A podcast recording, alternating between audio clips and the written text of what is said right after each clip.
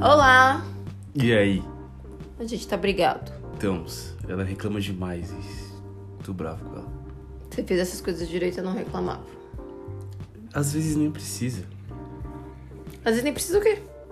Fazer as coisas direito? Ai, ai. Tudo bem com vocês? Estávamos sumidos em prol da democracia. Verdade. A gente não gravou porque, como eu falei, né, já há um tempo, a gente perdeu a gaveta de programas. Uhum. A gente não tem mais dois programas pra frente, igual como já foi. Mas. Não sei. não sei por que eu falei mais. A gente não tem mais a gaveta de Pausa dramática. A gente não tem mais a gaveta de programa. No entanto, a gente tá entregando consistência, tirando o último final de semana, É. por causa do momento democrático brasileiro, onde todos os cidadãos de bem e de mal tinham que cumprir seu Exato. O seu serviço. civil. O serviço. É, é tipo um a serviço sua civil. obrigação civil com a nossa política brasileira. E é isso. Espero que vocês tenham votado bem nessa eleição. O que, que é votar bem? Olha, eu quero falar que a gente tá indo em muito, muito festival de rap, muitas coisas. Sim. E todos os artistas estão dando essa chamada nas pessoas, né? Tipo, sobre a consciência. O próprio, nesse último final de semana que a gente foi no, no Jonga, no sábado, ele mesmo falou, tipo, cara, não faz sentido nenhum você escutar rap e votar, não vou falar o nome, no atual presidente. É, eu acho que tem pessoas que não têm esse tipo de consciência, sabe? Realmente. Eu tava. No domingo, que foi o dia das eleições, eu tava no Instagram, dando uma olhada nos perfis lá. E aí tinha um cara lá, né, que eu sigo. E que ele. você fala mais alto perto do microfone? É, eu acredito que deve estar escutando. Tá fazendo ondinha lá. Enfim, tem um cara lá que eu sigo. E, tipo assim, ele não queria, ele não falou que ia votar no fulano A, no fulano B, mas eu tenho certeza que ele ia votar no fulano B. E aí. Só que, mano, ele foi até. Ele postou um vídeo dele indo até o. O. O cartório. O cartório não. Até a escola, né? Pra votar. Sabe fazendo o quê? Escutando racionais. Aí eu parei e pensei. Eu não sei o que é fulano A e fulano B pra você. Pode falar o nome dos candidatos? É que eu não sei do que você tá falando. Fulano A e fulano B. Você diz, ah, eu tenho certeza, e aí ele foi ouvindo Racionais. Ah, mas eu não sei quem é A e quem é B. Tá bom, mano. É o Lula ou o Bolsonaro. Tá, mas quem é A e quem é B? Ah, tanto É faz. isso que eu tô te A ordem perguntando. tanto faz. Não, você falou, tem certeza que ele ia fu- votar no fulano B e ele tava ouvindo Racionais. Ah. É. Você não esperou terminar? É porque não tá fazendo sentido nenhum. Vai, termina. Eu levei uma chamada dos amigos dele que eu Ah. É, que interrompo ela fica me demais. interrompendo. É porque você Só fala umas coisas sem sentido é, nenhum, Teora. Vamos, vamos interrupt. Vai, termina então. Vamos ver se Enfim, isso mano, faz sentido. ele. Na verdade, tá bom. Ele. de- Depois você fala que eu tô falando, citando o nome do povo e fica reclamando comigo. Não, mas é que você, você veio. Ah, vai, esse episódio fala. inteiro vai ser da gente reclamando um com o outro e vai ser briga. Ai, que droga. Mas enfim, o cara, o cara eu tenho certeza que ele ia votar no Bolsonaro. E aí, tipo, ele fez um vídeo. Ele indo votar, escutando Racionais. Aí eu parei e pensei, mano, esse cara realmente, ele. Ou ele é um comédia, ou ele não entende nada com nada. O que que ele tá indo votar escutando Racionais? Esse cara não entende de. Que, qual que é a ideologia por trás dos Racionais? Não, mas tem gente que escuta por escutar e tem gente que vive a cultura. Então, exatamente. Eu tava, aí eu comecei a pensar- raciocinar sobre Ele isso. só tipo, escuta ou ele vive a gal- cultura? Porque tem muita gente que escuta Racionais Não, e não só escuta por escutar. Então, Então, eu comecei pronto. a obs- observar esse, esse ponto. Mas as pessoas são muito burras, sabe? Porque, tipo, mano, se elas entendessem mesmo, tipo, mesmo que escuta por escutar, tipo, o que que o cara, por exemplo, o Mano Brown, a gente foi no, no dia antes, a gente foi no show e o Mano Brown soltou mó. fez uma chamada lá sobre as eleições. Eu fiquei pensando, mano, que loucura, né? As pessoas, tipo, não buscam o mínimo. Sei lá. Aí eu fiquei meio incomodado com isso. Aí foi isso. não é nem sobre buscar o mínimo. Tem gente que escuta música e, tipo assim, pra ela é a mesma coisa que assistir um filme de ficção. Ela não tá levando aquilo a sério. Por isso que eu tô perguntando. Tem gente que é, ele escuta por escutar ele vive a cultura. Porque, não, por exemplo, não admito uma pessoa preta militante tá votando nele. Aí sim. É, não faz sentido, realmente. Pessoa preta e militante votar no Bolsonaro. Ah, e essa pessoa algum. tá num mundo que não, não compreendemos, né? É. Tá, quem... Mas então, vai de contra o que o Jonga falou nesse último final de semana que a gente foi sobre o cara escutar rap e vou lá e voltar no Então, Bolsonaro. mas de novo, é o que eu estou falando. Ele escuta ou ele tem a vivência da cultura hip hop? É isso que eu estou perguntando. Então, mas aí você pensa comigo, grande parte daquele pessoal que tava lá no festival tem a vivência da cultura ou só, escuta, só foi pra escutar por escutar? Nós somos da rua, acho que muita gente tem a vivência da cultura. Quanto das tribos, eu não boto fé acha? nenhuma naquela gente. Eu não boto fé nenhuma naquela gente. Pode ser. É, realmente, tipo, tinha uma galera bem aleatória. Apesar que a onda de protesto lá no encontro das tribos foi bem grande, né? Então, bom, sei lá. Mas, de novo, tem muita gente que, tipo assim. É complicado, assim, que nem. é, essas pessoas, elas tá bom, tá, vai, sabe do Lula, mas pra que, que ela votou pra senador? Quem que ela votou pra deputado federal, estadual, governo do estado, sabe? Tipo, às vezes a pessoa vota no PT, mas ela não vai atrás de. ela não vai atrás de um deputado estadual que represente as pautas dela, porque a pessoa simplesmente ela não tá interessada em política. Ela tá só fazendo um gesto e gritando porque os artistas estão mandando e é isso. E até o que a gente tava falando hoje lá, né? Que meu primo falou que muito, que para ele e pra mim também, muito artista faz o L no stories simplesmente porque é o mais popular.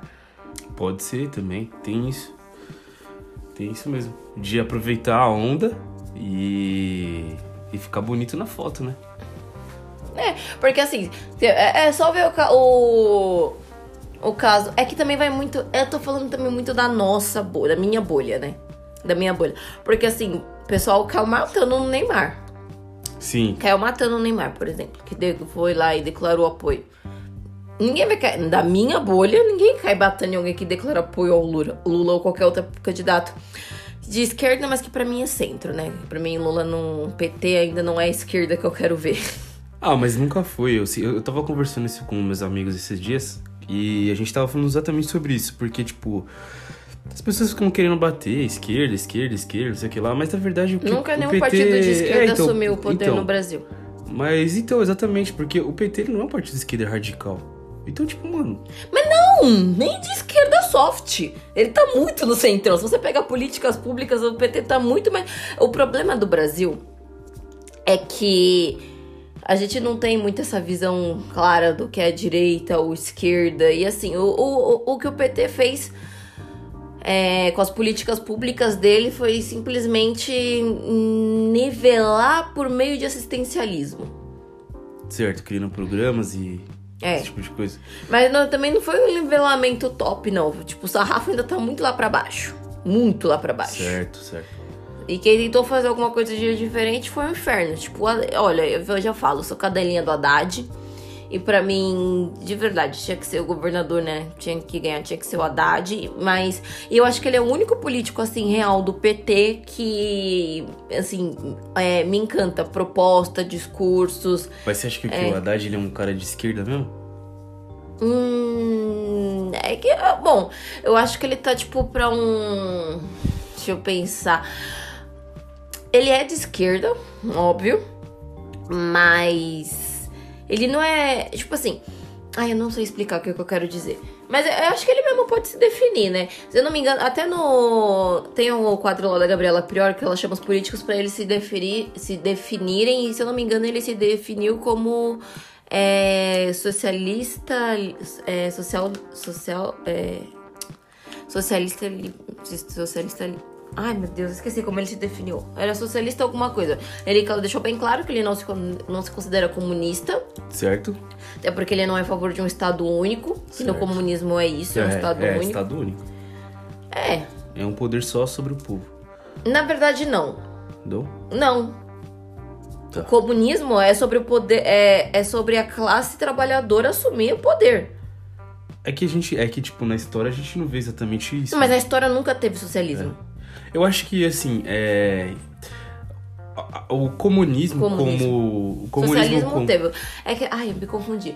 Na história nunca teve comunismo. Tá. Mas o que, que você ia falar? O comunismo como? Então, o comunismo como, como, ide, como ideia é uma coisa. O problema é que na prática. Na prática, ninguém chegou. Não, diferente. não, não, não. Na prática, ninguém chegou no comunismo. Todo mundo chegou até o socialismo. Ninguém chegou. O comunismo é sobre a classe. Em que país que a classe trabalhadora domina e toma todas as decisões? Me Não, fala. Não, não tem nenhum país. Nunca teve. Não, é, não É. Então nunca existiu. Então, mas é que, tipo assim, quando surgiu a força mesmo, tipo, comunista, aquela coisa toda, é, é, teve, teve uma certa rebelião da classe trabalhadora nesses países, por exemplo, na Rússia até. União E- Soviética. É que virou União Soviética depois. Não, Mas União Soviética que virou Rússia. antigamente era a Rússia. Quando foi, quando veio o movimento e, to- tomou tudo, virou União Soviética. Depois voltou a ser Rússia novamente, mas a Rússia sempre existiu. Entendeu?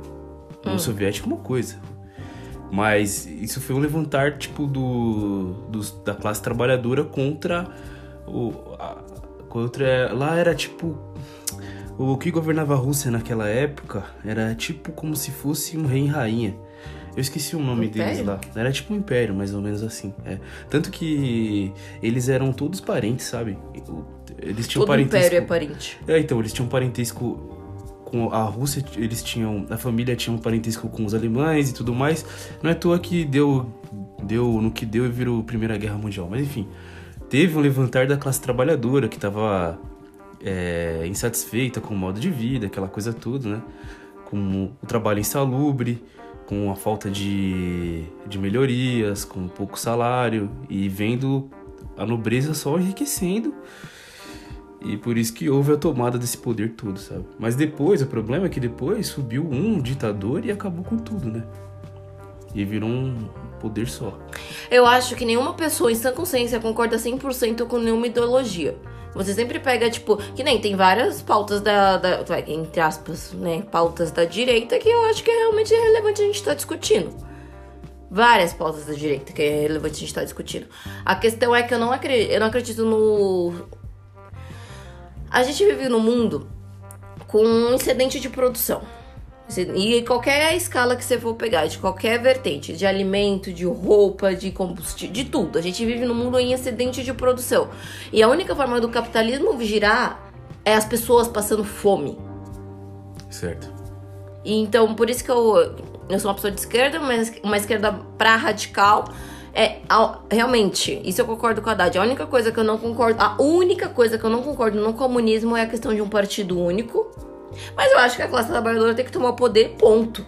Ponto. Porque a gente que produz tudo, a gente que faz esse país estar de pé e a gente não tem acesso a nada. Não mesmo? Não mesmo. Não só esse país, como os outros também, né? Porque tudo é exportação hoje em dia. Sim. A divide a China. Então, Divide a China. Realmente. A classe trabalhadora, se ela tem o poder mesmo, ela toma, domina tudo. Esse, e a história assim que acabou sendo sempre, sempre sendo isso. né? Não sei o que As você tá grandes falando. revoluções e tudo mais. Eu fico, eu fico muito brisando nisso. Eu falo, gente, cadê? Cadê o espírito de guerra do povo? Eu acho que no Morreu há muito tempo. Eu acho que isso vem. Vem uma certa era, aí o povo, tipo, se movimenta, depois vem uma outra era que o povo fica, tipo, sabe? Ali estagnado. Só recebendo, engolindo e vai. Até gerar uma certa revolta de novo, sabe? Do povo. Mas você acha que na nossa geração eu acho que não vai partir. Não partiu até agora? Pode ser que nossa geração também não parta. Nem na próxima, nem na Não, tô falando da nossa. Já não vai partir.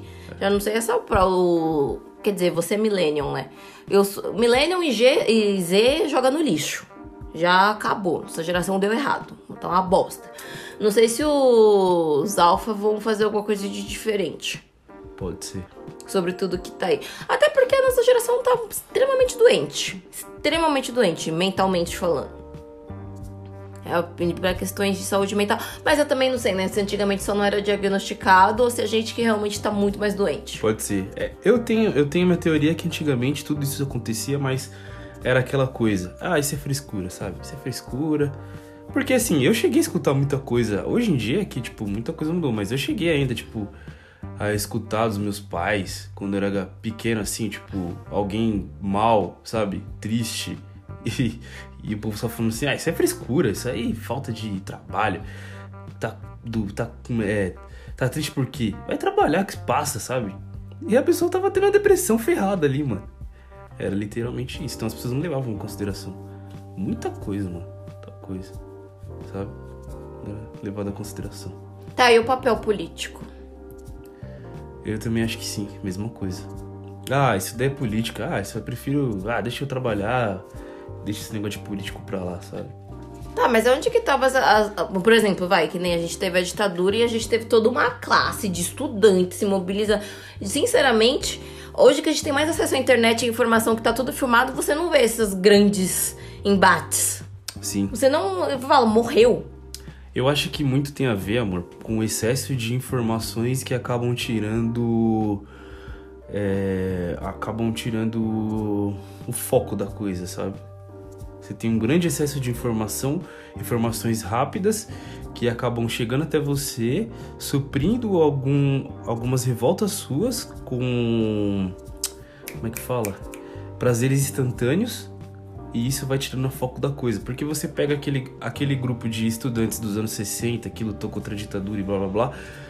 Eles não tinham, tipo, esse excesso de informação que a gente tem, esse excesso de mídia social te dando foco, te dando é, alívio para suas revoltas, sabe? Eles, eles focavam naquilo ali e, e só iam, sabe? Eu acho que hoje em dia, até por, até por esse mundo globalizado tão grande que a gente tem, com informação, com. É, com essas coisas rápidas chegando até a gente, sabe? Isso atrapalha um pouco o foco de revolta. Não, não concordo com você. Não eu acho que é um problema brasileiro. Eu, olha, sinceramente, eu, eu vejo dessa forma. Eu vejo muito dessa forma. Não, nos Estados Unidos a população negra lá é 10% e eles matam gente, a população negra vai em peso pra rua. Aqui no Brasil mata um jovem negro a cada 23 minutos. E cadê? A gente é a maior parte da população. Cadê o brasileiro na rua? Tá, pode ser. É isso que eu tô falando. A gente é, a gente é muito maioria. A gente é muito maioria. Se você pegar, tipo, a nível Brasil. Tá, mas ó, pensa no seguinte: o cara abriu o Instagram e aí tem lá no Instagram uma notícia sobre um jovem negro que morreu in- injustamente e tal.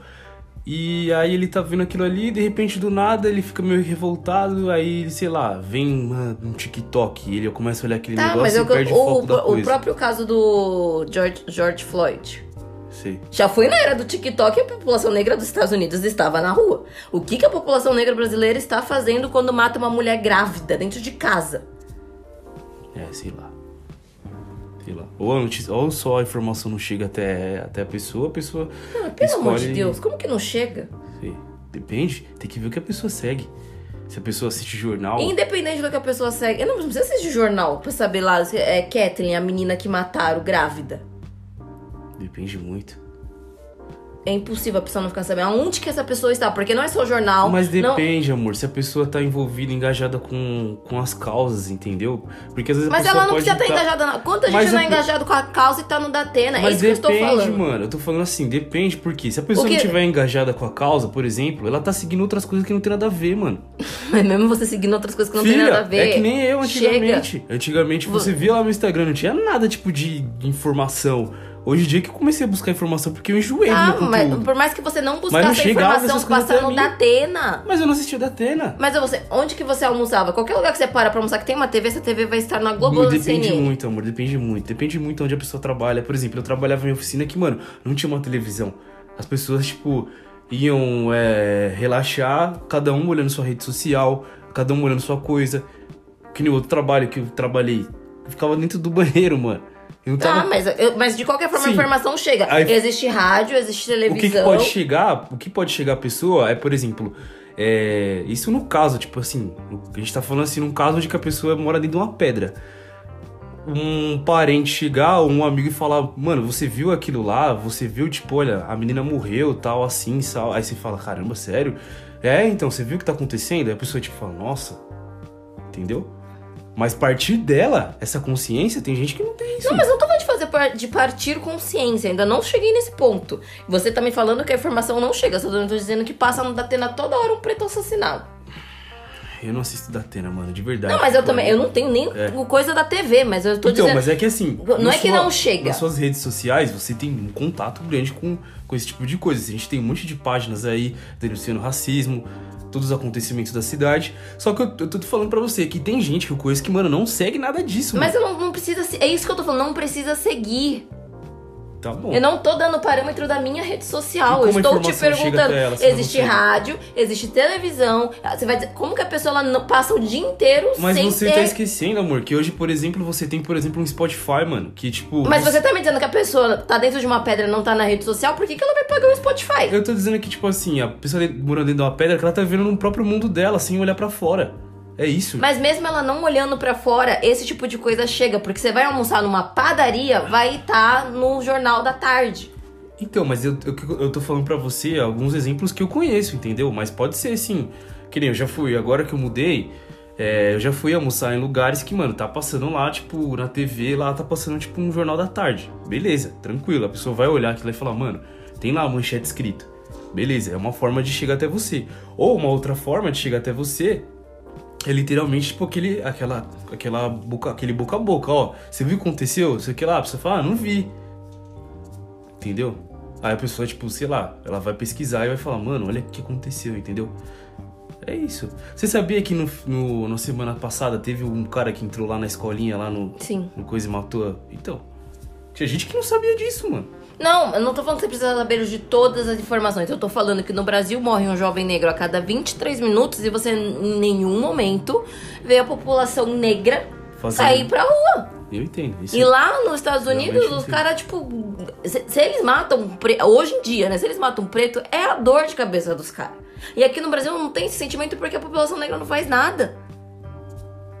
Sim. É disso que eu tô perguntando. Por que que- o que, que aconteceu com os jovens? Porque assim, a gente teve os jovens lá da. Que a gente deu o exemplo agora há pouco da ditadura, que tava É. saindo pra rua pra fazer alguma coisa. Hoje em dia, o pessoal 35 menos, mas não faz, mas não mexe um braço. Olha, talvez eu possa. Talvez eu não sei. Ó, eu não sei, tipo, posso estar falando besteira, mas eu acho que aqui é mais difícil. Tipo, o- deveria acontecer isso, certo? Mas é aquilo que você falou. Nos Estados Unidos é uma, é uma comunidade muito pequena em, em relação ao país inteiro. E aqui no Brasil já é uma comunidade muito grande. Entende? Então acho que lá, quando acontece a coisa, as pessoas, tipo, sentem mais. Aqui, por ser um algo muito grande, às vezes muita gente passa, tipo, falar, ah, só mais um ali que morreu. Mas, tipo, não olha que a cor da pele é a mesma que a dele, sabe? Até porque sempre é. Pois é. Mas essa é uma hipótese que eu levanto. Pode ser que seja verdade, pode ser que seja mentira, não sei. Mas exatamente por aqui no Brasil a gente ser uma maioria que não deveria passar batido. Eu sei, isso é uma falha muito grande. Isso significa que, que, o nosso, que a gente não tá olhando pros outros como iguais, sei lá. E por isso que eu tô, eu tô falando disso do, do saldo da eleição. Porque, assim, eu particularmente fiquei muito surpresa. Muito surpresa que tem 50 milhões de pessoas coniventes com tudo isso que tá acontecendo. Pois é. Não vou falar que são 50 milhões de pessoas desprezíveis, mas grande parcela é sim. Mas É, tem uma galera nesse meio aí que realmente, tipo, mano, é bem desprezível. que não, para mim simplesmente não tem cabimento, não tem, não tem cabimento, não tem um argumento que a pessoa me dê que eu fale não, por, por esse lado você tem razão, não existe. É. O pior, de Pra tudo, voltar- o pior de tudo é que é uns argumentos muito ruins, mano. Essa é a realidade. Não, se tivesse alguma coisa, porque nem eu acabei de falar, tem pautas da esquerda que eu acho interessante estar discutindo. Hum, E que também eu acho que nem devia ser pauta de direita ou esquerda. Eu acho que a gente devia sim valorizar a dignidade da vida e oferecer insumos pra todo mundo. Porque é até hoje que a gente tava conversando. Aí a pessoa vem reclamar de, de, de roubo, ladrão, mas assim. Por que, que no Brasil é desse jeito? Por, simplesmente por desigualdade social. Exatamente, mas isso é uma coisa que eu fico muito bravo, sabe? É. Que nem esses dias mesmo eu entrei, tipo, tava lá na minha. Eu tava vendo um, um post que t- rolou uma feira de games aqui no Brasil. E aí uma empresa pegou e. Tipo, trouxe um equipamento. Um equipamento, tá? Um caminhãozinho avaliado em 100 mil reais de equipamento. Beleza. Aconte- Acontece que esse equipamento foi roubado. Roubo de carga. E aí eu fui dar uma olhada nos comentários, mano. E aí os comentários era tipo assim: Ah, viu, isso que dá, vai votar no presidente, que não sei o que lá. Vai votar no presidente. Cara, eu fiquei revoltado, porque assim, sempre houve roubo de carga no Brasil, mano, tá ligado? Tipo, sempre houve. Desde sempre houve, te- teve bandidagem. E bandidagem não escolhe lado, sabe? Tipo, sempre teve esse tipo de coisa. Não é erro de um, é erro de vários, cara. Que, tipo, deixaram chegar a coisa como tá hoje. Sim. E sempre e vai continuar tendo, mano. É, assim, a gente tem uma máxima Na economia, mas acho que eu, eu falo economia porque foi a faculdade que eu fiz. A gente sempre fala, não existem soluções simples para problemas complexos. Qual que é o problema da criminalidade do Brasil? Desigualdade social. Sim. Só que a nossa desigualdade social começou em 1500. É. Você é engra- quer solucionar a desigualdade social em quatro anos de um governo, independente seja direita ou esquerda, você não vai conseguir existe. resolver um negócio desse. Cara, primeiramente, o mais louco de tudo é que as pessoas são. As pessoas elas não enxergam isso. Mas quem criou o crime organizado, que tá aí hoje em dia, não foi o próprio crime organizado. Não foi tipo um cara que chegou e falou assim: ah, vou criar um crime. Cara, quem criou o próprio crime organizado foi o próprio governo, mano. O governo que deu. que criou um. todo um, embaraço pra que existisse o crime organizado que é hoje, entendeu? Então hoje em dia o governo. Ele. Explica o que você está falando. O crime organizado só surgiu por causa, por causa do Que governo. Por quê? embaraço. É, de, tipo, não dar o suporte pra sociedade, entendeu? Da a infraestrutura, da escola, da comida, da trabalho. O crime surgiu por causa disso, entendeu? Então, tipo, é engraçado hoje. Hoje o- o próprio governo luta com o monstro que ele mesmo criou, mano. É isso. Exatamente. E é até engraçado que eu tava vendo esses dias um, um Eu documentário. Não sei se eu entendo tudo que você tá falando. Hã? Não sei se eu entendo o que você tá falando. Termina. Não, eu tava vendo um documentário que era tipo assim, falando sobre pirataria, né? Sobre a pirataria, como a pirataria era forte no Brasil. Ainda hoje em dia é. Mas teve uma época que foi muito mais forte, né? Então, relacionado até games. E aí, tipo, o cara tava literalmente explicando que a pirataria no Brasil só surgiu porque o próprio governo da época deu margem pra que a pirataria surgisse. E depois a coisa saiu do controle e começou. Como ele deu margem? Porque ele fechou todos os tipos de. Ele fechou todos os tipos de. é, de empresas que tinham lá. que, tipo, traziam tecnologia pro Brasil. Não deixou a tecnologia, tipo, vir de fora. Eles queriam que a tecnologia, tipo. é, o Brasil pudesse criar a tecnologia de uma forma, tipo assim, ah, fecha tudo, vamos criar aqui dentro. Só que aí, tipo, a coisa começou a não, não criar. Aí o que, eles fizeram? Mas, hum, mas Como- por que, que você tá falando disso pra falar da pirataria? O que, que, que tecnologia que é? Tecnologia da época, trazer videogame, computador, essas coisas, mano. Enfim, aí, tipo, eles pegaram e falavam assim: ah, você pode. Ah, vai lá até um outro país, compra um computador, por exemplo, que não existe aqui, traz pra cá e faz engenharia reversa naquele, na, mesmo computador e, de- e lança o mesmo computador aqui, só que com outro nome. Aquilo é pirataria, mano. Então, tipo, isso foi os passos, entendeu? Até chegar na pirataria que a gente conhece- conheceu, com CD, de DVD, sabe? Ah, o jeitinho da pirataria. Então, tipo, o governo criou, mano. O próprio governo criou um monstro que ele mesmo hoje em dia tenta combater. É isso que eu tô dizendo. É, não vou dizer que eu não concordo com isso que você tá falando, que o governo criou um monstro, mas o que acontece é que o crime surgiu nas falhas do Estado. Mas não é não, isso que eu tô não é sobre. que- Porque, não, criação é outra coisa. Hum, tá. O próprio caso do PCC. O que, que é o PCC? É uma reação ao caso do Carandiru.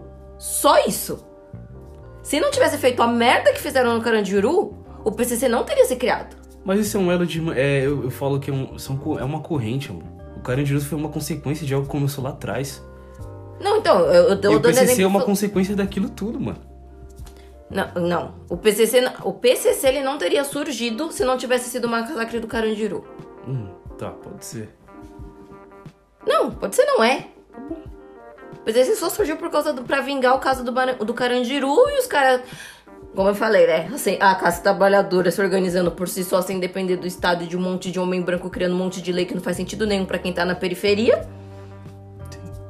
Os caras simplesmente, entenderam. Eles sabem, eles são da periferia, eles sabem como aquilo funciona. Eles sabem o que funciona e o que não funciona e, tipo, a regra, assim, porque existem regras sociais que a gente estabelece. Não tá escrito em lugar nenhum, mas é, o ser humano ele vai criando códigos de identidade, de grupo e como que cada sociedade vai se organizar. Eles já sabiam de tudo isso, organizaram dentro do presídio, organizaram fora e estão aí até hoje. É o poder paralelo. Sim, mas e aí surgiu na falha do Estado. Até por isso que eu não concordo com a questão de um partido único, porque se o partido falhar também é apocalipse. Pois é. Só pra, como eu falei, o Partido Comunismo que eu não concordo realmente é o partido único. Eu acho que precisa ter um pouco de oposição, sim. Até porque te mantém mais vigilante Claro. em fazer o certo. É, e também eu acho que, tipo, é bom a gente é, uma criticar algumas ideias, sabe? Tem, tem que criticar. E como eu falei, você não precisa concordar com tudo. É. Você não precisa concordar com tudo. Mas, na minha opinião, você tem que garantir a dignidade da vida humana. Uhum. Enfim, deixa eu te perguntar. Uma opinião que eu tenho é que o trabalho político deveria ser, não deveria ser assalariado. Eu também acho. Eu acho que teria que ser um trabalho voluntário. Sabe? Porque assim, eu acho que como, da- como vira um negócio salariado, pra mim. É, que assim, tá. Poderia o político ter uma ajuda de custo? Poderia. Uma, mas coisa mínimas, tá? Não como é que é hoje. Porque assim, eu acho que é muito fácil, mano. Você ser político hoje em dia e ganhar 30 mil reais e, tipo, ficar lá na sua, sabe? É 30 mil reais nem é dinheiro na hora que você põe na balança. Mas é 30 mil reais, mas um monte É de porque ajuda o salário brasileiro é uma. Não, sim, mas assim, 30 mil reais não é dinheiro e a hora que você vai puxar. Esses caras, eles têm um, um bilhão em Ah, patrimônio. não, amor, mas assim, isso eu tô dizendo, tipo, ao pé da letra, né, amor? Por fora, os caras têm patrimônio que, tipo, a gente nem sabe, um mano. bilhão em patrimônio. É, então. Isso vai, conforme a escadinha vai subindo, é pior. Mas imagina, um cara, por exemplo, vamos pegar aqui do nada. Um cara ali. O cara ali que chegou do nada. O Zé do nada chegou e virou, tipo, um deputado federal, sei lá. Um senador, sei lá. Ganha 30 mil reais. Mais é, auxílio mercado, auxílio moradia, auxílio farmácia. Auxílio terno de 10 Auxílio mil. terno de 10 mil, auxílio viagem, auxílio de tudo. Ô, amor, o cara pega esses 30 mil reais e enfia no bolso e não faz mais nada, mano. Não tem, não tem pra que ele gastar. Até auxílio combustível, mano. E tem o carro do governo, que ele pode pegar e ir pra lá o que ele fazer, o que ele quiser com, com direito a motorista, mano. Olha só que beleza. Entendeu? Então eu acho que realmente teria que ser um trabalho voluntário, porque assim, eu acho que nessas condições o cara simplesmente ele estagna ali e fala, mano, ah, eu vou fazer o mínimo aqui, já tô ganhando bem, trabalho de terça até. Trabalho de terça até quinta, eu acho que é que os caras trabalham. E. De boa. Agora, se fosse um trabalho voluntário, mesmo que a pessoa fala, não, eu vou lá, tal, vou fazer, é, vou arregaçar as mangas. Mas o que é política pra você? é, Você falou agora, você falou no programa que a- você agora que você tá entrando mais nesse mundo, mas o que que é política pra você? Eu vejo a política pra mim é quando você olha pra comunidade em torno, em torno de você, você olha pras coisas que você tem dificuldade e aí você vê que outras pessoas têm a mesma dificuldade que você e você tenta mudar aquilo em prol de, daquela, daquele coletivo ali, daquele Você pessoal. acha que pra fazer política a pessoa tem que vir do mesmo lugar que você? Porque você tá falando que você tem que olhar pra comunidade. Eu acho que sim, porque muitas das pessoas que estão na política hoje em dia não sabem como é que é a vida de uma pessoa, por Mas exemplo. não precisa. O próprio. Eu vou dar de novo o exemplo do Haddad, porque eu gosto. Ele nunca. Ele não veio dessa vida. Só que é simplesmente uma questão de empatia. Tá, é uma questão de empatia, mas tem muitos lá que, tipo, não fazem, não fazem ideia como é que é a vida do povo. Eu acho que tem exceções lá. E pra você fazer política é simplesmente tá- ter nascido pobre e querer fazer alguma coisa de diferente pra sua comunidade. É um ponto também, mano. Não, mas não que que necessariamente é, então, precisa, tipo, política você nascer você? pobre, mano. É Mas você querer mudar que o país, entendeu? Querer mudar o país de alguma forma, melhorar a economia, é, o mercado, o trabalho pras pessoas. É isso, querer melhorar o país, mano. É. Fala alguma coisa e fica quieto, não. Ah, eu tô- tentando, você não desenvolve?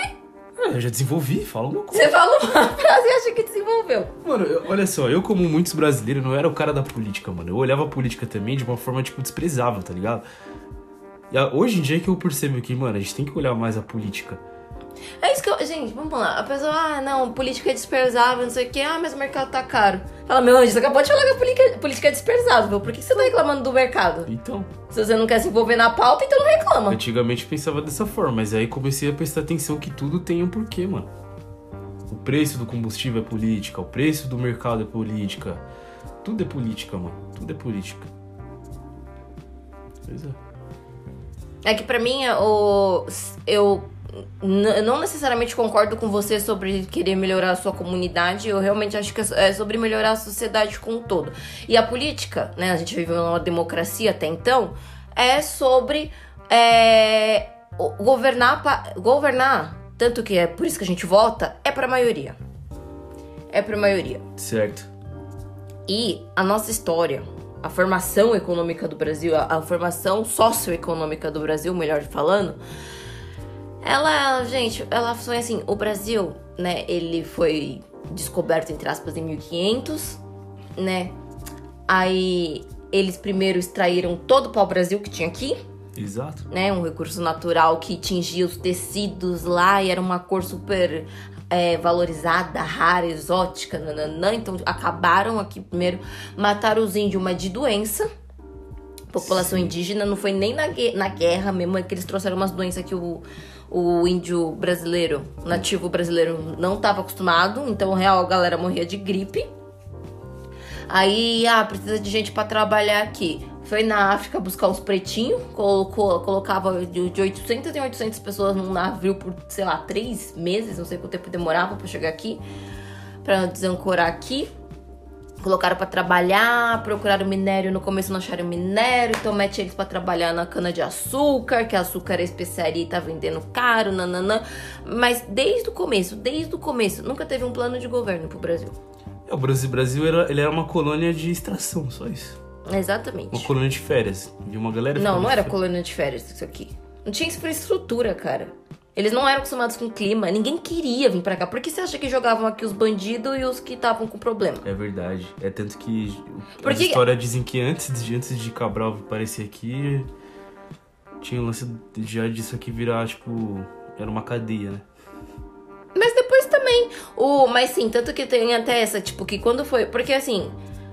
Os, os índios, por que, que em 1500 eles, eles receberam o- os portugueses tão de braços abertos? Porque eles já estavam acostumados com o navio desancorando. Eles não estavam achando aquele estranho. É. Eles não estavam achando aquele estranho. Porque se realmente fosse o primeiro impacto, alguém chegando na tua terra, que você não conhece, com uma feição completamente esquisita, você ia ficar de boa e trocar por espelho suas coisas ou você ia atacar? Verdade. Entendeu? Já estavam usando isso aqui, só que ninguém tinha, realmente tinha adentrado pro território e querer explorar alguma coisa, ver o que tinha e o que não tinha. Sim. Mas já tava tendo uns desovamento aqui, né? Dizem por aí. Desde 1300 e um- uns quebrados. Sim. Já tava tendo uns. Não, mas isso daí você tem muita razão, mano. O Brasil ele sempre foi um país extremamente explorado, desde sempre. Com tudo. O ouro daqui foi levado pra lá, tudo foi levado pra lá. É tanto que, tipo, até hoje, se você ir lá na Europa, lá em alguns lugares, você vai ver o ouro, você pode falar, mano, esse ouro veio do Brasil, sabe? Isso aqui é meu. Isso aqui é meu. Meus antepassados morreram te extraindo isso isso aqui, aqui. pra vocês. É. É bem isso mesmo. Então, por isso que eu fico. Eu fiquei muito reflexiva, tanto que até por isso que eu não quis fazer o programa logo depois das eleições, porque assim, eu queria primeiro absorver o saldo das eleições. É. sei lá. Mas olha, o. Os 50 milhões não me desce. Não me desce. É muito uma falta, tipo, de olhar pra si, pra sua própria história, se reconhecer como. Né, se reconhecer como negro, se reconhecer como mulher, se reconhecer como LGBTQIA, se reconhecer como tudo que Mas fosse. você acha que nessa parcela aí teve um pessoal LGBT que. Com certeza. É, Teve acha? tudo, teve tudo, teve tudo, Louco, né? teve tudo. É muito louco isso. Tem, tem, tem de tudo. Tem de tudo. Não, porque até, tipo assim, o pessoal hétero até, sei lá, posso entender, mas o pessoal LGBT, mano. Pelo amor de Deus. Mas mesmo o pessoal hétero. Não, sei, gente, ele falou tanta atrocidade. E eu, eu acho engraçado. E eu sempre falo, né? Como eu falo, eu vou saudade aqui várias vezes. Eu sempre falo, gente, a gente teve a oportunidade de ter passado por essa pandemia com a Haddad. Isso é uma coisa que eu me pego brisando nisso muito. É. Mas muito. A gente teve a oportunidade de ter vivido essa pandemia com a Haddad. Assim, né, ele não ia ser nenhum salvador da pátria, a economia do Brasil estava num buraco realmente também. Mas, eu- pelo menos ele ia comprar vacina. Ele, enquanto professor, ia também buscar alguma alternativa para a questão escolar. Ele sempre pensou nas mulheres. Ele sempre pensou na questão. Na, na questão realmente de funcionalidades urbanas. E, de novo, que nem o próprio. Quando você vê ele falando da questão do ProUni, né? Do ProUni, do, do FIES. Então, tipo assim, você vê a vontade dele de fazer as coisas. Não é tipo. É que tem muita gente que leva pro lado da esmola Hum. que considera esmola. Eu, particularmente, não tenho essa visão. Queria entender de alguém que tem essa visão do porquê que, de fato, dentro da pessoa que deu esmola. Sendo que a pessoa ela tem que estudar, concorrer com um trilhão de brasileiros. Não tem nem um trilhão de brasileiros. É, mas, enfim, realmente, isso aí não tem é que se matar de estudar, concorrer com um trilhão de brasileiros e ainda manter as notas dentro da faculdade pra não perder a bolsa. Aonde que isso é uma esmola, sendo que você tá se matando? Ou eu acho que, tipo assim, isso, isso é uma desculpa porque a pessoa realmente não consegue manter esse nível, sabe? Então mete o louco da esmola. Ela falou assim, não, você quer ter esmola, mas na verdade a pessoa só não é capaz. Pode ser. Não sei, mas eu fico brisando nisso. Eu falo, cara, se fosse esmola, não, nem, nem esmola. Não tá muito longe de ser uma esmola. Porque o que a pessoa, o prounista, todo prounista que você conversar, per- pergunta. A pessoa se matou de estudar, porque é muito concorrido. A maior parte das pessoas não tem dinheiro Pois é. pra ficar pagando faculdade particular caríssima, né? Aqui em São Paulo a gente tem de referencial, vai, PUC, Mackenzie, SPN, dependendo se a pessoa quer uma coisa mais pra marketing. Pode ser. Então, vai de ProUni. Uhum. Nem sei se Mackenzie aceita ProUni, mas enfim. Não faço ideia. Ah, porque eu sei que aceita. É. Mackenzie eu não sei. Você lembra que o Mackenzie era já que eu também já tô um tempo distante dessa, desse papo de faculdades. Aham. Mas eu fico pensando, tipo, a gente teve. A gente tem que pensar num plano de governo pro Brasil. E uma coisa que me incomoda também profundamente são os debates políticos, né? Porque o debate político ninguém debate proposta de governo nenhuma. Aí vai um cara fantasiado de padre, sabe? O Brasil É faz muito mais-. É muito mais um jogo de. Popularidade. É. É 100% sobre popularidade. Verdade. É muito um. Eu, eu- eu vi até alguém, eu não lembro quem que foi que fez uma analogia. Gente, o, a, a corrida presidencial no Brasil é um discurso de Miss. Os caras não discutem nada. Eu acho meio errado isso. Do, o próprio Lula falou: ah, não vou publicar plano de governo nenhum, só depois se vencer, enfim. Cara, como você vai votar num cara que você não tem a menor ideia do que, que ele quer fazer, né? Tipo, vai, eu. O, dá um exemplo pífio. Ele coloca o, lá no plano de governo dele, a questão do petróleo, Petrobras, e ele tem uma solução que você não concorda. Pra que, que você vai votar no cara hum, se você nem sabe qual é o plano dele em relação a isso? é você precisa ter, tipo, descrito o que a pessoa, né, o que ela é, o que, que ela quer fazer, em quanto tempo. O plano de governo é isso. E tem que ser publicado. Porque como que você vai chegar e você vai. Você julga o seu candidato à presidência com base em quê? Popularidade. 100% popularidade no Brasil Quem de é o hoje. mais bonitinho, quem é o mais feio. Quem fala menos atrocidade em Exato. entrevista. Uhum. É, a gente literalmente pensa quem fala menos atrocidade em entrevista. É, e a atrocidade também é muito arbitrária, porque tem muita coisa que eu acho atrocidade que você não vai achar, por exemplo, vai passar batida. Sim. E coisa que você acha ridículo e eu vou ficar tipo, nossa, nem me atingiu. E é por isso que é toda essa treta aí. É Exatamente Por o isso que você a gente falou. precisava que os candidatos publicassem um plano de governo. Literalmente. Porque você tá votando com o Bolsonaro base em quê? O que, que ele vai fazer se ele for eleito? Aumentar o auxílio, cortou a verba da universidade. Mas é tipo coisa que ele fez pra esse ano. O que, que é pros próximos quatro? Quem sabe, mano? É muito mais tipo assim, eu vejo tipo os caras chegando assim, tipo, ah, sua mãe é feia. Não, a sua mãe é mais feia. Aí você vê, tipo, mano, não acredito, esse cara tá, xing... tá falando da mãe do outro. É basicamente isso, sabe? Ah, eu vou. Ah, peraí, então peraí, vou, eu vou votar naquele outro ali porque. Sim, eu acho que a mãe dele é feia mesmo. É, é realmente, você, você falou desse debate, realmente faz muito Não, sentido. eu não assisto debate nenhum, porque nenhum debate. nem- Eu teve épocas da minha vida que eu até tentei chegar a ser consumidora de debate, mas chegou um ponto que eu falava, cara, ninguém tá discutindo proposta nenhuma aqui. Aham. Eu acho, mas você sabe? É porque também só tá presente no debate o pessoal mais mainstream, né? Porque esse como é é 100% cultura pop. É. 100% cultura pop.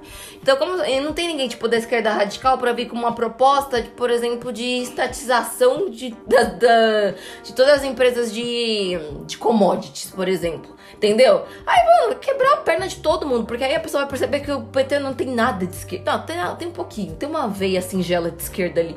Mas não tá, tipo, na esquerda radica- radical. Não mesmo. E aí a PT fala tanto de luta de trabalhadores e classe, nananã, mas. não- Na hora que você conversa realmente com o pessoal da luta de classe, é outro debate. Eu acho que esse PT aí, da luta de classe, trabalhadores, foi um PT lá do início da coisa, sabe? Mas é onde se sustenta até hoje. É. Mas depois o negócio mudou completamente. Pergunta, você assistiu o Boulos no Roda Viva? Não, É difícil conversar com as pessoas. Eu não assisti, mano. Eu queria perguntar pra você do saldo. Bolos no Roda Viva? Ele foi no Roda Viva. Aí a pessoa ficou perguntando bastante de- pra ele, inclusive, do, do Lula, e planos e governo. Mas é, é muito louco isso, porque, tipo, realmente as pessoas elas não, não sabem avaliar o que, que é uma esquerda radical, o que, que é uma esquerda, o que, que é uma direita, o que, que é uma direita radical, o Não, que, que é eu uma acho. coisa meio de centro. Beleza. A pessoa não precisa, porque. Não, ela não precisa, pra mim, na minha opinião, saber avaliar. Mas é que aqui, amor, porque às vezes é. Mas a, o, o- a pessoa. a- os partidos, os, os militantes da esquerda, eles têm que ter a visibilidade, porque a gente não tem. Fato é esse. A gente não tem. Você não pode ir num programa da Eliana falar sobre tomar propriedade privada. Entendeu? É. A gente não tem essa É que isso aí visibilidade. vai ofender o, o empresário que tá ali patrocinando o programa, entendeu? Exatamente. É, exatamente. O cara vai entendeu? falar, pô, mano, aquele meu terreno que tá lá 30 anos parado lá, os caras vão tomar? Não pode, né, mano? Ali ainda eu vou fazer um empreendimento. É. Quando aquelas terras ali ficarem valorosas, vai ser um empreendimento, vou ganhar dinheiro com aquilo. Então, né, você fala de. Tem, a direita tem tanto medo da censura, sendo que quem é censurado é a esquerda. Se você, você é uma pessoa de direita, você pode ir na, na, na televisão falar a atrocidade que você quiser. É sobre vender Petrobras, sobre, você pode falar qualquer coisa. Pode falar em vender. O que, que eles estavam querendo privatizar, gente? Ai, meu Deus, eu esqueci. Mas assim, coisa que vai deixar a gente na merda, assim, se privatizar. Né? Você pode ir lá falar no programa sobre também a questão dos correios. Você pode falar de tudo. Privatização é melhor. E você fala também da roda do capitalismo. Você faz publicidade pra fast fashion, que é uma coisa que mata milhões e polui horrores. Nanana. Mas você não pode ir lá falar sobre é, nível de emprego, como manter o nível de emprego e colocar as pessoas em, é, em cargos úteis. Uhum. Ah, eu- outra coisa, o ensino... mudei muito de assunto. O ensino médio técnico, o que, que você achou? Ensino médio técnico. É, Que agora mudou o ensino médio, né? Agora você faz, você faz o ensino médio as matérias regulares. Ah, mas você escolhe que tipo de matéria? é, você Mano, escolhe- eu acho isso maravilhoso. Não, explica por quê? Porque, tipo, eu, eu sempre quis escolher algumas matérias pra estudar mais, sabe? Eu sei que é muito importante ter o básico pra poder nivelar todo mundo. Então, hum, tá, conta. Mas eu sempre, tipo, sonhei, tipo, em ter um- algumas matérias que eu, que eu, tipo, no ensino médico eu achava mais da hora. No ensino médico, ó. No ensino médico eu achava da hora, por exemplo, eu gostava muito de história. Então, tipo, eu queria mais aprender história. E história, geografia também curtia. É. É, e acho que um pouquinho de biologia. O resto, tipo, mano, eu não queria saber, sabe? Tipo, português. É, mas você tinha que. De qualquer forma, você tem que cumprir a- É, tinha que cumprir, as né? eletivas básicas. Sim. Mas o que acontece? Eu- quando, esse negócio do ensino médio, desse ensino médio que você escolhe as matérias, eu até tava vendo um pessoal conversando. Assim, eu não tive vivência de escola pública. Sim. Mas eu tenho amigos que têm. E assim, eles não conseguem nem ter professor de matemática Isso é verdade. A gente na, tinha na- muita na aula. periferia, Dependendo da escola, né? Dependendo da escola, do estado, pública. Que algumas escolas do estado e pública já é um pouquinho mais privilegiadas. Mas dependendo da, es- da escola, realmente, mano, você não vai ter professor. Tipo, às vezes fica um mês inteiro sem professor, só tendo aula vaga, ou às vezes tendo, tipo, um professor substituto ali na hora. E quando tem ainda. É, eu, eu me questiono é efetivo. Eu não gosto, tá? Deixando bem claro, eu não gosto da grade curricular que é disponibilizada hoje no Brasil. É uma grade que não leva ninguém a lugar nenhum. Todo mundo sabe da esco- sai da escola sem saber fazer absolutamente nada. Isso é realmente verdade. Não gosto. Mas eu ainda acho que não é a solução. Então eu acho que, tipo assim, você tem que ir pra um debate é, a presidência discutindo um plano de governo pra, as escolas. Escola é, Estado Federal. Federal? Como que chama isso? Aquilo que, que o Estado cuida, que não é o município. Estadual. Estadual? Não, peraí. Escola estadual. É que tem dois é tipos de escola pelo Estado. Ah, tá. Tem, tem a escola do governo, que é a escola que é pelo governo do estado. E tem a estadual, que é Brasil. Brasil. é. Então, a escola estadual. Como eu falei, eu não tenho conhecimento nenhum de escola pública, gente. E eu lembro que uma dava leite e outra não. A escola do estado não dá leite. A escola do governo dá leite. Tá. Que era aquele leve leite, né? Era Não sei. Gente, eu fui descobrir que tinham escolas que davam comida. Eu estudei vida toda escola particular. Eu descobri que existiam escolas que davam comida eu tinha 18 anos. Porque as minhas escolas só você comprava, você não comia. Não, mas é. Eu, eu peguei muito leite dessas escolas assim. Eu não sabia que tinha isso. Tinha. Era Eu, dava, eu vivia numa bolha muito. Era patrocínio. Era patrocínio, ó. Era. É, como é que fala? Colaboração entre, por exemplo, a Nestlé e o governo de São Paulo, aí fazia um esquema lá e dava leite em pó pras crianças, sabe? E eles tinham o quê? Isenção fiscal? Eu não sei, amor, não sei dizer o que acontecia lá, mas eu sei que, tipo, a criançada ganhava leite, em pó. É... E é isso, enquanto a escola do estado você não ganhava nada. Tá. Entendi. Mas então, eu acho que a gente tinha que ir para um debate presidencial com proposta de. Ah, tá bom, a gente tá com um problema assim, fez um mapeamento e X% das escolas do Brasil não tem uma frequência adequada de professores de matemática. Como que, é, qual que é a sua proposta para solucionar isso? É, pois Entendeu? Que, qual que é o seu plano de governo para pro, pro quesito educação? E a questão de universidades públicas? Vai construir mais? Tem algum plano para construir mais? Em quanto tempo? Quanto que isso vai custar? E aí cada um traz sua estratégia e a população poder finalmente decidir É, o que, uma que é o forma melhor. De, até uma forma de. algum tipo de política pra poder Segurança incluir pública. mais o, as pessoas nas univers- universidades públicas também, né? Não, é a mesma coisa, segurança pública. Segurança ah, tem pública, problema é. de segurança pública, não, não, não, vou diminuir a criminalidade. e- mas cadê que você vai. Como que você vai diminuir a criminalidade? Pois né? é. Então, tipo, a gente assiste um monte de debate assim que você joga no lixo. No lixo, que ninguém traz uma proposta. Isso me incomoda profundamente. E eu saí com a. E eu, eu, eu saí com essa. Meio assim, da, dessa, desse primeiro turno das eleições. Primeiro que muita gente da, da bancada do Bolsonaro se elegeu, né? A, tanto a deputado quanto a senador. Sim. É, deputado e senador. Teve muita gente da bancada do Bolsonaro, que pra mim é incabível. Gente, nossa, gente. E eu, eu acho que assim, a bancada do Bolsonaro é muito bancada do que você falou. É tipo muito promoter, sabe? É muito pessoal estrelinha ali que tá se promovendo. De vídeo de WhatsApp. É, de vídeo WhatsApp. Olha, sou fulano de. Ô, tem até um. Mas o que, que a pessoa fez? Gente, o Marcos Pontes destruiu o, o ministro da tecnologia que destruiu a tecnologia. destruiu. Só que aí as pessoas não vão atrás.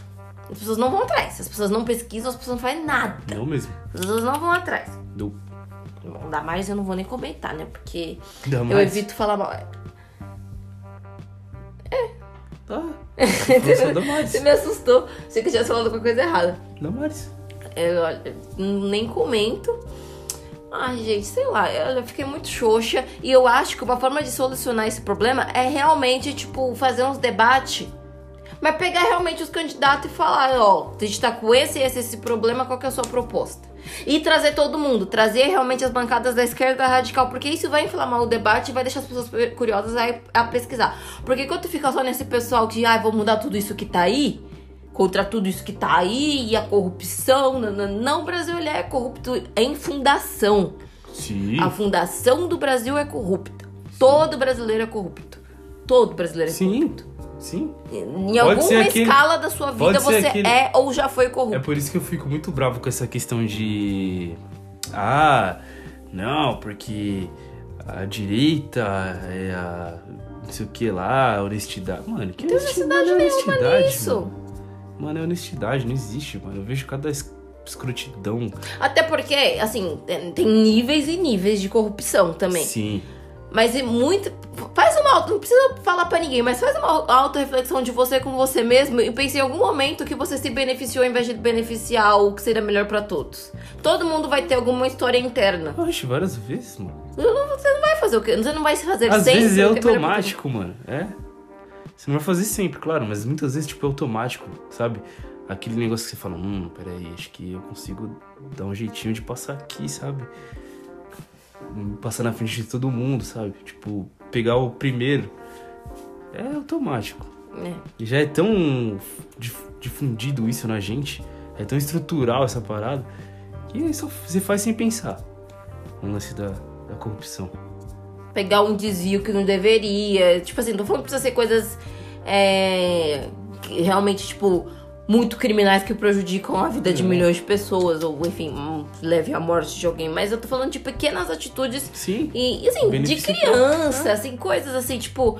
Ah, um negócio aqui caído que é legal, mas não é seu, mas você vai lá e pega, porque também você não A viu gente, não vê, a gente não vê tanta historinha, tipo, de criancinha que passa a perna na outra, por exemplo. Ah, você tem um real.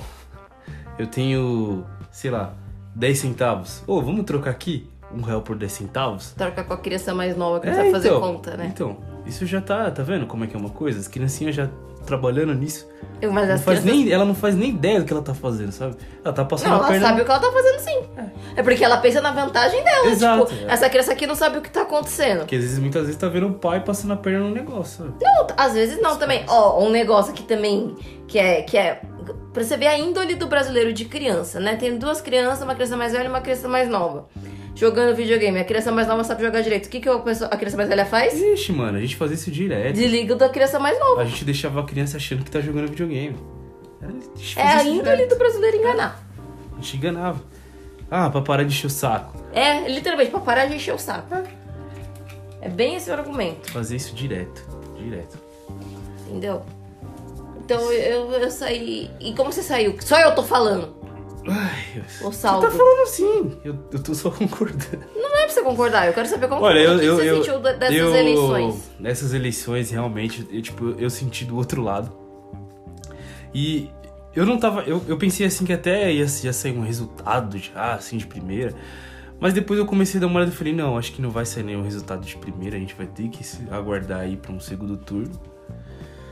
Mas, sinceramente, o, sentimento que eu tenho é um sentimento triste, mano. Eu não vejo, tipo. Eu tenho o meu candidato, né? E. Mas, tipo, mano. Eu, sabe? É aquele sentimento que, mano. Não vai mudar nada? É. É esse o sentimento que você tem? É um sentimento mais ou menos esse. É, bom, eu, né, voto no Lula, voto no Lula. E até o que a gente tá falando hoje. Mesmo que ele vença, vai ser tão difícil pra ele governar. Porque elegeu muita gente do PL. É, então. Eu nesse. É, realmente, nesse ano aí eu, tipo, falei, mano, eu vou. Eu não ia no Lula, mas aí depois eu olhei pra, bem pras coisas e falei, mano, só existe dois candidatos, tá nisso daí, vou. Não, vou não, não, não. Não existe só dois candidatos. Mas são os dois que têm mais chance. Mas se É. você falar que só existe dois candidatos, é não, palhaçada não. com a minha cara. Não, eu sei que não. Eu sou a maior defensora Ela aqui. é, ela é ao pé da letra, mas enfim. Lógico. Foi isso que eu pensei. Momento de silêncio. Não, tô deixando você desenvolver, porque falando que eu te corto. Ah, relaxa. É isso. Eu quero aguardar pra ver agora voltar de novo no segundo turno e vamos ver o que vai acontecer. Esse é minha, meu pensamento.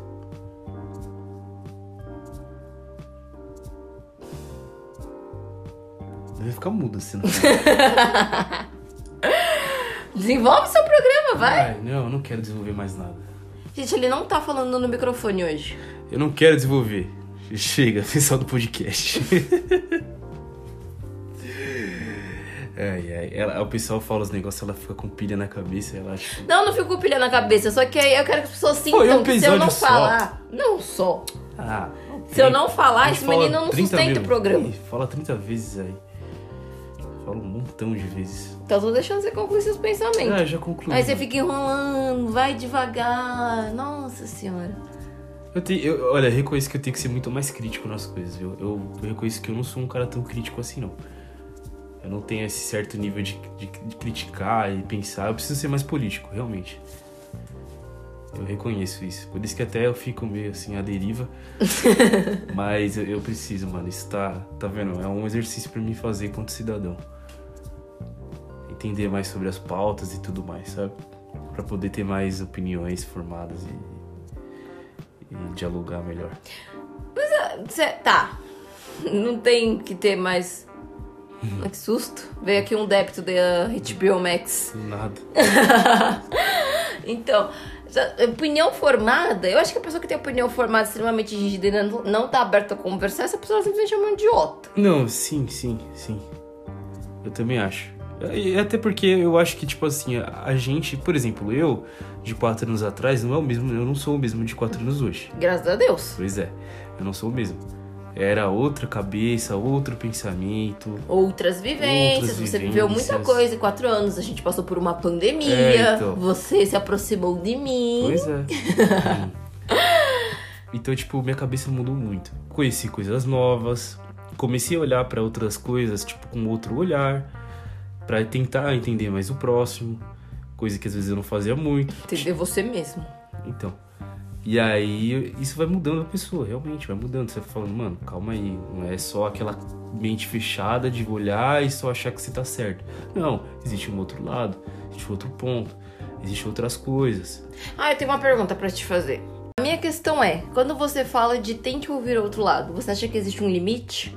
Porque eu sou da opinião que não se dá palco para fascista, por exemplo, para racista. Você não pode deixar. Tem essa questão da liberdade de expressão, mas para Tá. mim tem um limite. Tá. Você tá dizendo que você falou agora há pouco que tem que ouvir o outro lado. Não, eu acho que, tipo assim, existe realmente coisas que tem limite. Realmente, se o cara é racista, é... ele não vai estar afim de eu te ouvir, entendeu? Porque tudo que ele falar, mano, não, não faz sentido nenhum. Então, tipo, realmente não. Eu também não, não, não- É esse tipo de pessoa que eu, procuro, que eu procuro escutar. Entendeu? Que eu procuro escutar. Então eu acho realmente que existe um limite pra, pra, esse, pra isso, entendeu? Eu acho que não, não, não vale a pena.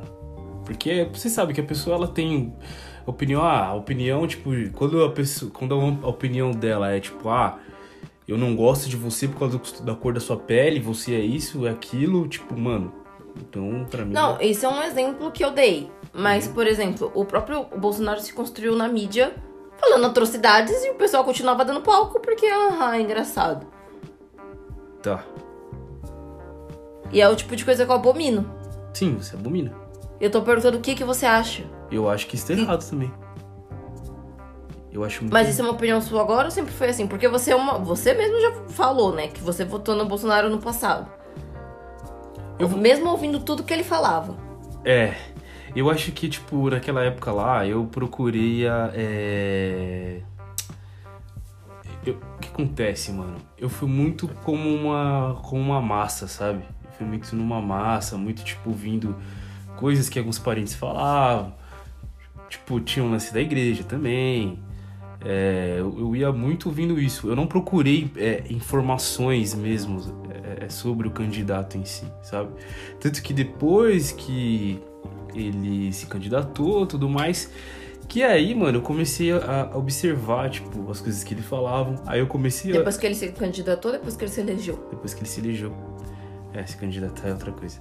Depois que ele se elegeu, eu comecei a buscar, tipo, mais informações e ver algumas coisas que ele falou que eu não olhei, que eu, tipo, não, não vi, entendeu? Tipo, com o lance, tipo, que ele falou sobre os negros do quilombo. Aí eu olhei aquilo lá e falei, mano, que barato louco. O que, que esse cara falou, sabe? Daí eu comecei a ver algumas atitudes também de alguns eleitores dele. Eu vi, começou a criar umas atitudes, os eleitores dele já começaram a crescer. Eu falei, mano, peraí, tem coisa errada. E aí veio a pandemia e eu percebi, falei, mano, realmente, tipo, mano, não tem condição nenhuma desse cara. Então minha mente começou a mudar, comecei a conhecer pessoas novas, comecei a sair um pouco da bolha de onde eu tava, e ir pra outra bolha, começar a entender é, outras questões, porque até, até então, mano, eu vou falar sério, antigamente, quando, tipo, é, lá em 2017 começou aquela coisa tudo. Eu lembro que, tipo, tinha muita coisa sobre LGBT, né? Que o pessoal falava. E eu achava aquilo, tipo, mano, muito exagero. Eu Falava, mano, para, isso aí é mais exagero, que não sei o que. Esse pessoal aí não tá Muita- sofrendo disso daí. Sobre, tipo, questão de, de. da homofobia, sabe? Essas paradas, tipo, de morte. O hétero dizendo que o gay não tava sofrendo. É, então. Você vê, mano. Chique. E É uma aí- coisa que um branco falar pra você que você não sofre. Pois é, mano. Então, tipo, eu ficava, mano, isso é mais exagero da, sei lá, da esquerda. Esse cara, o pessoal tá chorando à toa, nada disso daí vai acontecer. Mas aí depois eu, tipo, fui conhecendo outras pessoas, sabe? Fui conversando. Até você mesmo começou a falar sobre, tipo, as coisas pra mim. E eu comecei a pensar, falando, mano, realmente acontece muita coisa aí. E eu só não tava dando ouvidos, entendeu? Então tudo isso começou a fazer eu mudar o pensamento. Começou, tipo, a distanciar daquele pensamento, a distanciar das coisas e falar, mano, esse cara é um verdadeiro idiota, mano. Olha as coisas que ele fala. E as pessoas que seguem ele também, olha só. Porque assim, eu conheci muita gente que votou e realmente, mano, que nem eu, literalmente falou, mano, esse cara é um imbecil. Eu votei porque, tipo, queria algo diferente, que- não queria eleger o cara que, que era pra entrar, então eu votei no tiozão, do tiozão do churrasco. Mas olha os seguidores dele, olha as merdas que ele falou, olha tudo aquilo. Então, tipo, isso foi um, o, um motivo, sabe? Não, e esse pessoal. é, você eu, eu acho, tá? Que você não dá audiência pra tipo, de, esse tipo de discurso de ódio, discurso homofóbico, discurso racista, porque isso só reafirma quem já tem essas questões também, meio que autorizando as outras pessoas. Tipo assim, esse cara tá nesse nível e ele fala essas coisas, então por que, que eu tenho que ser conivente? Eu tenho que ser conivente com negros? Se ele tá nesse lugar e ele não tá nem aí. Olha as coisas que ele fala. Uhum. Então, para mim, isso só, tipo, reautoriza quem já tem preconceitos. Sim, não é à A toa. agir com mais violência. É, não é à toa que, tipo, exatamente, é isso que eu tô falando, mano. É à toa que eu comecei a ver muito, é, muita atitude dos eleitores deles, mano, que eu falei, mano, peraí, cara, não é assim. E. e isso só foi aumentando, não é à toa que hoje em dia, mano, depois, depois desse primeiro turno aí, o lance da xenofobia aumentou pra caramba, mano, tá ligado? Não, ele mesmo falando que o pessoal do Nordeste só votou no Lula porque não sabe ler. Gente, pelo amor de Deus. E aí, isso é o mais louco, porque, tipo, às vezes eu vejo que. Eu, penso, eu vejo que tem gente, mano, que tem parente. no- por exemplo, eu tenho um parente que é do Nordeste, mano. E aí, tipo, se eu falar um negócio desse, eu tô xingando meus próprios, meus próprios parentes, tá ligado? Tipo. E tem gente que veio de lá, mano. Mano, mas tem a galera, eu falando, tem é, aquele tweet, né? Tem gente que precisa de um chá revelação pra, pra, pra própria classe social. Exato. Tem gente que precisa de chá de revelação pra tudo. Eu já estive muito próxima de uma pessoa que, enfim, que era neto de quilombola falando que era um bando de vagabundo. Sabe? Então, assim, pessoa que também não tem mais relação nenhuma na minha vida, porque não faz. Gente, era muita atrocidade. Era muita atrocidade. E, e como você dá palco pra essas coisas, a a- quem já tem um pensamento mais tendencioso pra esse tipo de preconceito, aí se sente empoderada mesmo. Fala, não, é isso aí. Alguém tá falando o que devia ser dito, quando na verdade a Se pessoa o, tá falando. próprio, se o próprio quem tem que. É, O político que tem que politizar as coisas está atacando fogo. né? E que falando. que vou. Aí a população se infla, né? Não é à toa que tem tanto bolsonarista dando tiro, né, por aí, matando as pessoas. Pois é, mano. Quem tá morrendo é o... Caso vocês não tenham reparado, né, em todos esses... Todos não, mas na maioria desses ataques políticos que tá rolando no embate, quem tá morrendo não são os bolsonaristas. Não mesmo. Que eu tenha visto, realmente foi um caso, que, que, o- que foi o petista que matou o bolsonarista. É. Foi Mas- um caso que eu vi. Mas todo o resto de ataque que, ah, briga, não sei o que, por política que acabou morrendo foi É, o. Mas até nesse caso, esse cara aí se investiga, tá investigando é, legítima defesa. É óbvio. Porque o bolsonarista que ataca. Primeiro, é. O petista não vai sair atacando. A gente não quer arma, a gente quer comer picanha. Sabe? A gente tem outro rolê. Ai, mano. A gente quer um sambinha. A gente não quer isso aí Mas sabe, eu tiro. vou falar uma coisa pra você. Em 2000, eu- o que acontece, mano? Eu sempre fui um cara que foi muito ligado pra esse lance do exército. Meu sonho era ser militar. Isso. Ai, bom, eu tenho. Exército é um, um programa à parte É. entre nós dois. O meu sonho era ser militar, mano. Tanto que quando eu fui me alistar no exército, cara, a primeira. Eu lembro todos meus amigos falando. O cara perguntava: Você quer ser militar? Aí eles falavam: Não, não, eu não quero, não, não quero. Aí eu cheguei e falei: Sim. Aí os caras, mano, você é doido? Você, mano, você quer ser? Eu falei, mano, eu quero, tio. Eu acho da hora, mano. Eu acho muito louco. E aí. Até porque, tipo, o meu pai, né? Meu pai era militar, só que não era do exército, era da polícia. Mas eu não queria ser policial, mano. Eu queria ser do exército. Porque eu gostava, eu sempre gostei de história, de guerra e a ver com pesquisar sobre arma, avião, tanque, essas paradas, é, é, honra na guerra, essas paradas. Já expliquei pra ele sobre masculinidade e falocentrismo. É, ela. Ele tá mudando muitos pensamentos, gente. É. Coitado. E aí, tipo, mano, eu, eu era muito, eu gostava muito, sabe? Tipo, daqueles marchas de guerra, mano. Eu falava, mano, eu quero ser. Tanto que, mano, eu fui até o final para o alistamento. Só que quando chegou, eu não passei, mano. Não passei porque deu excesso de contingente. Mano, eu lembro que aquele dia eu saí triste, velho. Eu saí muito triste daquele quartel.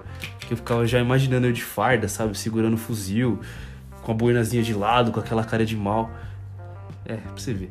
Você sabe que se você tivesse sido do exército, provavelmente a gente jamais ia ficar junto, né? Com, com certeza. Jamais. Mas eu, não ia Jamais, ficar, eu não jamais. ia ficar com você.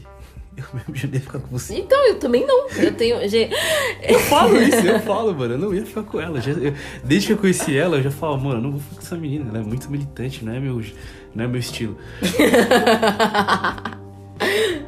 E aí, tipo, eu queria muito nisso. Então, é, isso foi até nessas eleições, quando apareceu um cara que era do exército, embora que, embora que eu Não não pesquisei. Ele foi expulso. É, eu não pesquisei.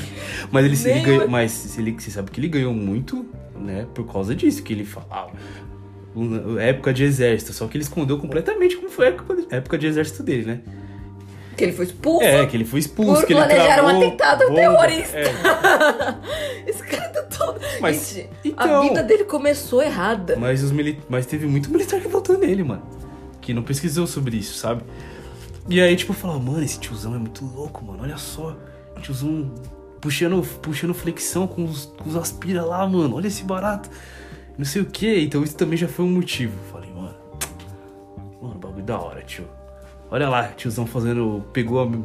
lá- sabe aquela cena que ele pega o tripé lá e faz de metralhadora? Ah, vamos metralhar, não sei o que. É, a petralhada. Petralhada. Do Acre. É. Aí eu falei, mano, olha só esse barato. Que louco, né? Ele tá dizendo que ele vai matar petista.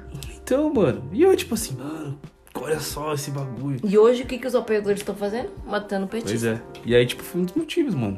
Até, mas depois eu comecei a cair em si, sabe? Depois. É. Só demorou uns dois anos. Ah, não, não demorou muito dois anos não, porque, tipo, eu comecei a cair em conflitos internos. Eu tenho conflitos, né, mano? Porque, tipo assim, é, todos os meus amigos não são de direita. Porque todo mundo é preto. É. Não, eu até tenho amigos pretos de direita, não posso dizer que não. Mas é, a grande parte tipo, do meu núcleo ali, envolvido do- dos caras, os caras, tipo, mano, falou, "Ô, para, mano, você não é de direita não, mano. Até eu lembro do Levi falou assim, mano, você é o maluco mais. é, Como é que ele falou? Ele falou assim que eu era o cara menos de direita. É, eu não era, um- eu não era um maluco conservador. Aí eu, você é louco, Levi, que não sei o quê. Aí, tipo, eu comecei a olhar aquilo e falei, mano, realmente. E aí eu comecei a, tipo, a, a ver algumas reportagens dele logo depois, né? Falar, mano, esse cara tá falando de merda, mano, o que esse cara tá falando? Esse cara é louco. E aí eu comecei a ver, tipo, coisas do exército. E, tipo, tinha militar falando que, tipo, mano, não gostava dele, tá ligado? E- Ele foi expulso do exército. Então, tipo, eu comecei a. Não, e eu não gosto do exército, eu sou contra o militarismo, até porque, bom, é só pesquisar a história do militarismo. A polícia, enfim, só, sur- só apareceu pra bater em preto. Aqui falando de É, Brasil. então, é, mas é isso aí entra numa, em outra coisa, né? Porque, tipo, beleza. Hoje em dia, não, hoje em dia eu, eu entendo muito, sabe? Que tem todo esse preconceito. Mas, na minha época, eu já. a gente- eu até citei isso né, já em episódios aqui, que a gente tava.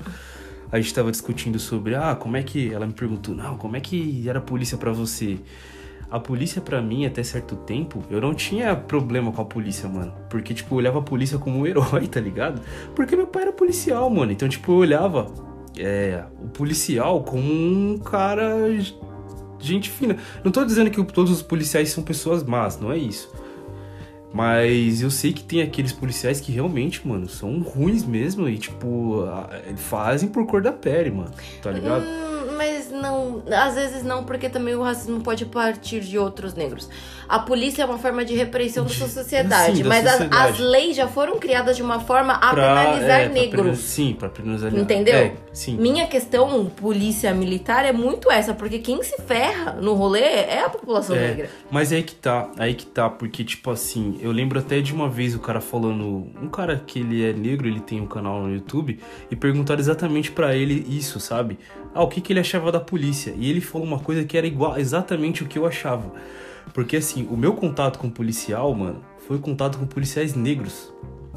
Isso muda muito. Mas você não vê eles em atividade. Eu, eu vi, já vi eles em atividade. Porque, você tipo não assim. tava no dia a dia do trabalho da pessoa. Não, Ah, é isso. Calma, Tá. Calma, calma. Realmente não tava no dia a dia da atividade, porque, mano, não tinha como. Mas quando eles vinham até mim, eles eram policiais negros, mano. Então, tipo, eu não olhava eles como aquele Não, você viu policial. um homem negro de farda. Tá, mas eu- entenda que eu, tipo, não via um policial branco de farda, sabe? Que era visto como opressor ali. Entende? Eu via aquele policial negro e eu falava, mano, que cara foda, eu quero ser que nem ele, olha ele. Eu via a foto do meu pai, mano, de farda, e, tipo, tudo coisa. Eu falava, mano, olha só, meu pai parece, tipo, um, um super-herói, tipo, de cinema, tá ligado? E, e quando vinha, assim, outros amigos dele, negros, Mas o trabalho dele é prender e oprimir. Tá, mano, mas entenda uma coisa que eu quero dizer. Eu não entendi aquilo, eu não tinha noção social de como é que eram as coisas. Não, eu sei que você tá falando. isso. eu, eu entendo que você tá falando. que Era você não mais, tinha era noção mais social, como Mas você só um estava. super-herói pra mim. Você só estava vendo um homem negro de farda, é isso que eu tô falando. Você não tava Então, vendo ele em atividade, mas, ó, você não tava vendo pensa, nada disso. pensa que até hoje é assim pra alguns. Até hoje é assim pra alguns, mano.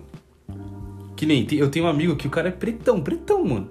E o sonho dele é ser policial. Ele virou policial, ele é policial, mano. Não, porque eu- hum. a família dele tinha um monte de militar policial preto. Mas, assim, eu não estou dizendo que é. Esse... Mas vamos lá. O- como eu falei, o trabalho da, da polícia é fazer. É, exercer o, o poder do Estado por base, no base da força. Esse é o trabalho de um policial. Exercer o poder do, do Estado como ferra, com ferramenta das, é, com utilização de força. Sim. Autoridade física ou verbal. É, o que precisar. Enfim. E toda a nossa Constituição, toda a nossa legislação, que foi baseada no direito romano, foi feita de uma forma a que as pessoas mais penalizadas na nossa sociedade Sim, por não ter condições são majoritariamente pessoas negras. Sim. Não gosto da polícia por esse ponto. Quando. quando... E hoje eu tenho consciência que realmente é este ponto. Mas desde criança eu nunca gostei muito não de polícia. É, eu entendo isso, eu entendo o seu ponto de vista. Mas, e, mas o meu pai foi do exército, tem um monte de amigo policial. Eu também cansei de ver homem negro de farda, só que eu nunca idolatrei isso. É porque você já era uma coisa diferente, mano. Você já é um ponto fora da curva. Mas pra mim, né? eu sou ponto fora da curva. Não, mas eu acho que isso tem muito a ver também com o modo de criação, sabe? Tipo, como eu criança, mano. Mano, eu criança, eu era. Eu tinha um monte de arma, tá ligado? Hoje em dia não tem isso, mano. Hoje em dia você não pode comprar uma arma pra criança. Mas eu lembro que o meu brinquedo favorito era uma metralhadora. Eu tinha uma metralhadora, tá ligado? Porque as pessoas chegavam, mano, olha que da hora, toma essa pistola, toma isso aqui. Então, mano, você pensa. E aí eu via, tipo, falava, meu puta, olha meu pai, mano, naquela viatura muito louca. Porque meu pai, mano, ainda mais meu pai, que era um policial de rota, esses baratos. E eu vivia, eu, tipo, quando, sempre quando tinha, tipo, é. Tinha é, confraternização, aí a gente ia lá pro quartel lá, aquele quartel, sabe? Não, Quartel lá da. da não sei. Eu, Tiradentes. eu não Eu te sei. mostrei, mano. Você não guarda nada. Eu já mostrei 10 vezes pra ela lá. E aí lá dentro rolava, tipo, confraternização, aquela coisa toda. Ah, o filho do fulano, ó, o Queiroz aí, esse é o filho do Queiroz, sei o que lá. Pô, seu pai era da hora. Pô, seu pai fez isso. Pô, seu pai faz aquilo. E toda hora eu ficava escutando, cara, meu pai era foda, mano, tá ligado? E é isso, meu pai de criação. Aí via meu pai, meu pai mesmo biológico, falava, não, ele era embaçado. Ó, eu lembro de tal dia. E os primos falavam, não, eu lembro de tal dia que a gente tava indo pra escola e ele passou de viatura e falou, ó, o que vocês estão fazendo aí? E a gente vê ele naquela, na viatura, naquela farda. Tanto que tem um primo meu que o sonho dele era ser policial de qualquer jeito, mano. Ele fez 300 de, tem, pra tentar ver. E o sonho dele é ser rota. Só que o problema é que ele tinha visão, um problema de visão muito forte e não conseguiu passar. E até meu pai, mano, biológico, tentou ser policial por causa desse primo, que era meu pai de criação. Então, tipo, você entende, tipo, é outro mundo, mano. Então, quando alguma pessoa vinha falar, tipo, ah, a polícia é isso, é aquilo, por mais que a pessoa estivesse certa, que ela passou por, um, por uma violência, eu olhava aquilo e falava, mano, você tá louco, tio. Isso não acontece, tá ligado? Você tá não, ficando não maluco. acontece. Mas é pra você ver, era um- eu tava numa bolha fechada. Depois eu comecei, tipo, a ter mais contato com o rap, a ter contato com outras coisas, eu comecei a olhar realmente, mano, que tinha uma opressão ali, tinha uma opressão grande. E quem sofria muito eram as comunidades negras, eram os pretos. Por questões, por várias questões até. E aí eu comecei a olhar, falei, mano, não é bem assim. Não é bem assim. Mas esse tipo de, de consciência eu vim ter mais tarde, entendeu? Eu vim ter bem mais tarde. Pra você ver. Então, às vezes, tipo, é da onde você nasce, mano. Onde você cresce. Eu entendo que é, o, que você fala a questão do exemplo, mas que você também não foi atrás de pesquisar sobre o exemplo. Não fui atrás porque, tipo, eu Como a achava- maioria das pessoas não pesquisa absolutamente nada. Não, eu não, não é que eu não fui. Uma certa parte da minha vida eu não fui atrás, mas uma outra parte eu comecei a ter contato com o outro lado. Era uma pesquisa. A cultura, a música em si, em si falava. Então eu comecei, por exemplo, você vê um rap, você vai escutar, tipo, os caras falando mal da polícia, entendeu? De alguma forma. Então eu começava a pensar, mano, por que que o cara que eu escuto tá falando isso? Entende? Você começa a ficar na cabeça um, um porquê. Começa a aparecer uma duvidazinha na sua cabeça. Você fica com aquilo. Tanto que, mano, eu lembro isso muito louco. Que eu lembro que eu, tipo, chegava em casa, às vezes, cantando rap. Tipo, e meu pai ficava, ô, essa música aí, que não sei o que, essa música não sei o que lá. Eu falava, mano, por que, que meu pai tá reclamando, né, mano? Mas era justamente porque, tipo, os rappers, tipo, mano, descia o pau na polícia, falava um monte de coisa. E aí, mano, comecei a ter contato e ver que, tipo, mano, nem tudo era um mar de rosas como eu, como eu achava que era, né, mano? Não deu um mar de rosas. É. Então, Mas o que eu tô te falando, é, eu entendo as pessoas que têm o sonho de ser policial, mas pra mim é mesmo. É, entra também no mesmo problema da política. Como você mesmo falou no começo, que não é. Não é, to- que é a maior parte dos policiais realmente tá querendo, tipo, fazer uma coisa melhor ali pra sociedade, É. tudo. Prender, tirar, tirar, vagabundo é. da rua. Só que a questão é qual que é o conceito de vagabundo, entendeu? Pois é. Isso, Se é uma pessoa que tá usando, conflita. tá É. usando maconha na rua, sinceramente não tem que estar preso. Eu também acho que não, mano. Realmente, tipo, Crack, que seja, a droga que for. Por mais, eu, já, eu falo da maconha porque é tipo, é o mais popular, mas assim, eu sou contra prisão de pessoas por droga. Por posse ou, usua, é, posse ou usuário. Tráfico é eu, outra eu questão. também acho. Que depois que eu comecei a estudar é, essas questões, eu percebi que, mano, o maior problema é que, tipo assim, ah, vamos prender o usuário. Aí prende lá. Os gramados que Entregou tá ele usando na a mão do maconha. Exato. O cara, o cara era só um usuário, mano. Era só um usuário comum. O cara, tipo, sabe? O cara tava de boa. Prendeu o maluco. Aí joga o maluco aonde? Dentro de uma cadeia que tem tudo lá dentro. Joga Esse pequeno, é, o pequeno usuário, ele sai da cadeia como um assaltante de banco, mano, tá ligado? é, ele sai da cadeia com sangue nos olhos, com um fuzil na mão pra fatiar quem tiver na frente e roubar o dinheiro, pegar o dinheiro dele, mano. Então, ao invés de você, tipo, tá melhorando a sociedade, você tá criando mais um, mais um, mais um problema, entendeu, mano? Então, nosso outro problema é o sistema penitenciário. Exato. Quem deveria ser preso, os grandes traficantes, e até, mano, de verdade, até os grandes políticos aí, mano, não foi preso. E não vai ser. Porque a legislação é conivente com esse tipo de coisa. Existem a, a brecha sempre existe. E a brecha vai ser usada em posse de quem tem mais poder. Quem tem mais Exatamente. poder geralmente não vai ser o jovem negro Eu acho periférico. que é aquilo, né, mano? O dinheiro não aceita desaforo. Então, tipo, se você tem grana, você compra. É isso. E o poder é o dinheiro. É literalmente o dinheiro. Então, mano, quem não tem grana tá ferrado, mano. Vai ficar à mercê de tudo isso. Outra pergunta. Ai, agora que a gente tá falando de saldo de eleições, a gente tá entrando em um monte de questões políticas. Eu quero saber. gigante. Ah, e daí? Deixa o povo ouvir a gente. Tá bom, vai, fala. Eu quero saber o que, que você achava do de novidade. Porque eu sei que você não gosta dos radares. Mano, a minha questão com o Haddad era. Que ele não quer Mas cumprir a então, é. Mano, é possível. Olha como é que eu era. Olha só como é que é, mano. Quando. Aí você pode falar, mano, o Wallace é um cara superficial, mano. Porque o meu problema com o Haddad era dois. Dois problemas com o Haddad. Único. E assim, é, é, tipo, é o problema que, tipo, cabe a mim, entendeu? Não é a sociedade. É eu, mano. Então, meus dois problemas com o Haddad. Um era, era a ciclofaixa, que às vezes, tipo, eu achava que tinha uma ciclofaixa que não dava lugar nenhum. Então eu falava, mano, esse maluco tá tirando. Então, tipo, a ciclofaixa atrapalhava o trânsito. E o outro foi a desgraça dos radares, mano. Que eu ficava, mano, eu não posso andar aqui na cidade porque tem radar. Eu queria andar, tipo, na. A velocidade da marginal era 90 por hora. Aí teve um lance que eles abaixaram a velocidade pra. Se eu não me engano, foi 70. É, acho que foi 60. É isso. A pista de 90 foi pra 60. A pista de, de 70 foi pra 50. Não, acabava na de 50, amor. É, é isso mesmo. A de 90 foi pra 60 e as duas pistas. É que assim, eram, é uma de 90, é uma de 70 e uma de 60. Uma de 50, desculpa. Aí eles mudaram a de 90 pra 60 e, e as duas de, e a de 70 e 70 ficou 50. Enfim. Ficou uma bosta. Eu achei que o trânsito ficou um lixo. Então esse era o meu problema com a Haddad, mano. Não tinha mais nada, não tinha. Se me perguntasse, não, mas se tem algum problema com a Haddad em relação à, à educação, eu falava, mano, não. Se tem algum problema com a Haddad em, com infraestrutura da cidade, com a questão de ônibus, acesso, eu falo, não, mano. Meu problema é esse, tá ligado? Essa era a minha pauta de xingar o Haddad, mano. Era só isso. Ele não queria cumprir a lei. Só é, o problema dele com a Haddad. Aí, tá vendo? Ele reclama dos- da corrupção.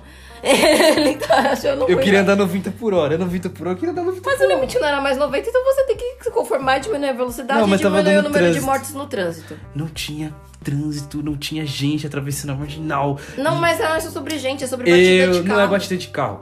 Eu tenho, Ai, minha, meu eu tenho minha, a, a minha teoria que pessoas que andam devagar na pista são pessoas que estão desatentas ao trânsito.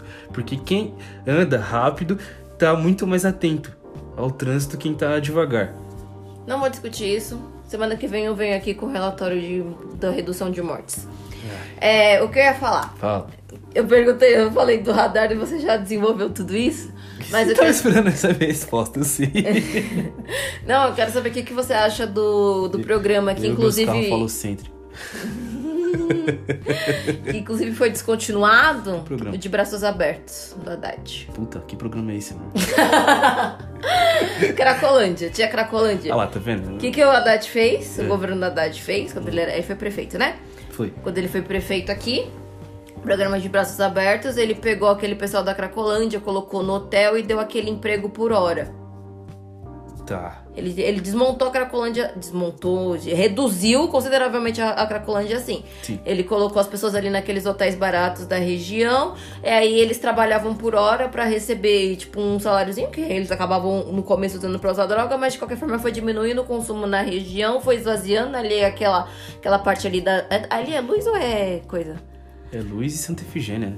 Que tava, na época tava, né, muqueada, deu uma baixada nes- nessa questão, porque ele realmente tirou as pessoas da rua e tava oferecendo tratamento, psico- apoio psicológico, foi um programa do governo Uhum. Pra tirar as pessoas da rua. E eu lembro que na época ficava todo. Duas coisas que eu lembro que as pessoas falavam muito, né? Que era, que era a bolsa pra família de presidiários, que eu esqueci o nome agora desse, desse programa. Que o presidiário, a família do presidiário recebia uma bolsa que eu acho que era 1.200 reais na época. Certo. E o de braços abertos, porque o usuário de droga podia morar de graça em hotel. Eu lembro só do pessoal criticando muito É, isso. esse esse lance da bolsa do presidiário eu escutava bastante, viu? Que eu lembro que as pessoas falavam assim, é, Compensa vale a pena você roubar, porque Tava- você vai tá ficar lá na cadeia, você vai ganhar roupa limpa e dinheiro. Mas Bom, pensa que é fácil assim. Eu não sei, eu nunca fui preso, então eu ficava assim, mano, assim, não sei não, mano, será que é bom mesmo ir pra cadeia? Será? Nessa parte eu era crítico, tá ligado? Eu escutava esse tipo de coisa, mas ficava assim, mano, será? Porque assim, mano, a gente mora na quebrada, certo? Então, tipo assim, eu via uns caras que voltavam da cadeia, o cara ia pra cadeia, ele ia forte, mano. E quando voltava da cadeia, o bicho voltava, tipo, Judiado. judiado, tá ligado? Então, tipo, eu não sei se era exatamente bom mesmo com as pessoas. Porque as pessoas são fogo, as pessoas adoram criticar algo que não passaram, tá ligado? Então, tipo, mano, eu ficava assim, mano, tá bom, né, mano? Mas não sei se eu quero ir pra cadeia, não. Eu não tô afim de, de testar. Não, mas tô te perguntando de braços abertos. Você nunca tinha ouvido falar desse Não, programa, você não, não não. sabia que ele fez isso. Não, não. Eu, ó, eu vou falar, eu vou ser sincero. O, o Paulista, ele, eu acho que o Paulista, ele tava muito compartilhando comigo essa raiva dos radares, porque tipo assim, eu lembro que quando veio as outras eleições, todos os outros candidatos a, a- que assumiu é, Prefeitura. a prefeitura de São Paulo bateram na questão do, do- do radar. Eu lembro de candidatos falando assim: se eu ganhar, segunda-feira as marginais vão ter a velocidade de volta. Era literalmente isso, amor. A proposta de governo inteira da pessoa era subir Marginal. a velocidade da marginal. Exato. Chique. Nem à toa que quem foi ganhar foi o Dória. É. O Dória ganhou Que era um administrador. gestor, administrador. Não, administrou, opa. E ele voltou. O que, que ele fez? Botou fogo no prédio com os mendigos, lavou o pessoal da Cracolante. Gente, eu não vou comentar. Mas voltou o radar. Tirou os radar. Voltou a velocidade. Ah, Bom, uma custa de muitas vidas, tá? Só, só digo isso. Você vê, mano. É interesse das pessoas, né? Então, tipo, realmente não, não sabia desse lance do braços abertos, não. E agora olha a situação que se encontra na Cracolândia, né? Agora o centro inteiro é a Cracolândia, não é mais um foco, como já foi. Fizeram uma obra fenomenal que eles falaram, não, que tal transformar a cidade inteira numa Cracolândia? Pronto, tá aí, você tá sendo assaltado pelos caras na Sé. É, agora tá sendo. E, e a Cracolândia tá chegando em bairros que antigamente. Expandiu, tá na falava, liberdade, da- é. da- aquele, aquele pedaço da divisa da Sé com a liberdade ali Aí tá você vê, cheio é, então, aí você vê aquelas tiazinha com seus cachorros reclamando dos noias que estão pela rua. Pois é, mano. As tiazinha rica, sabe? Olha, gente, eu não consigo mais andar aqui na rua.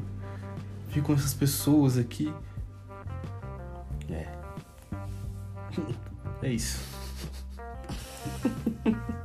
Eu assumo minha culpa, mano. que bom! Fazendo uma autorreflexão aqui, né? Nossa, nossa, eu tava só pensando em dirigir rápido, só isso. Que se, que se foda a cidade. É? A cidade morrendo, pegando fogo, eu tô querendo, só querendo dirigir rápido, mano. Sai da minha frente. Sai da minha frente. Eu queria dirigir, se era 90, eu tô 90. Como meu amorzinho fala, é problemas com a nossa masculinidade. Pois é. Carro é sobre poder. Poder mexe com o quê? Testosterona. Exato. Quanto mais potente o seu carro, mais poder você tem. Uhum. Tem- olha, gente. Mas, gente, ela. Olha, se depender dela, eu vou comprar uma carroça. Não, já você pode comprar o carro que você quiser. Não tem essa. É, se eu não vou comprar picape. Picape eu não quero. Não, não tem essa não. Compra o carro que você quiser. Não, picape. Só que eu, eu, eu- Tem a piadinha da picape, eu tô fora. Esquece, né? Não Deixa sei, não faço ideia do que você tá falando. Mas o que. A questão. Gente, é o que eu falo pra ele: gosto é construção social. Exatamente. Você gosta das coisas que você gosta sempre com um motivo. E você despreza o que você despreza também com um motivo. Uhum. As coisas não saem do nada.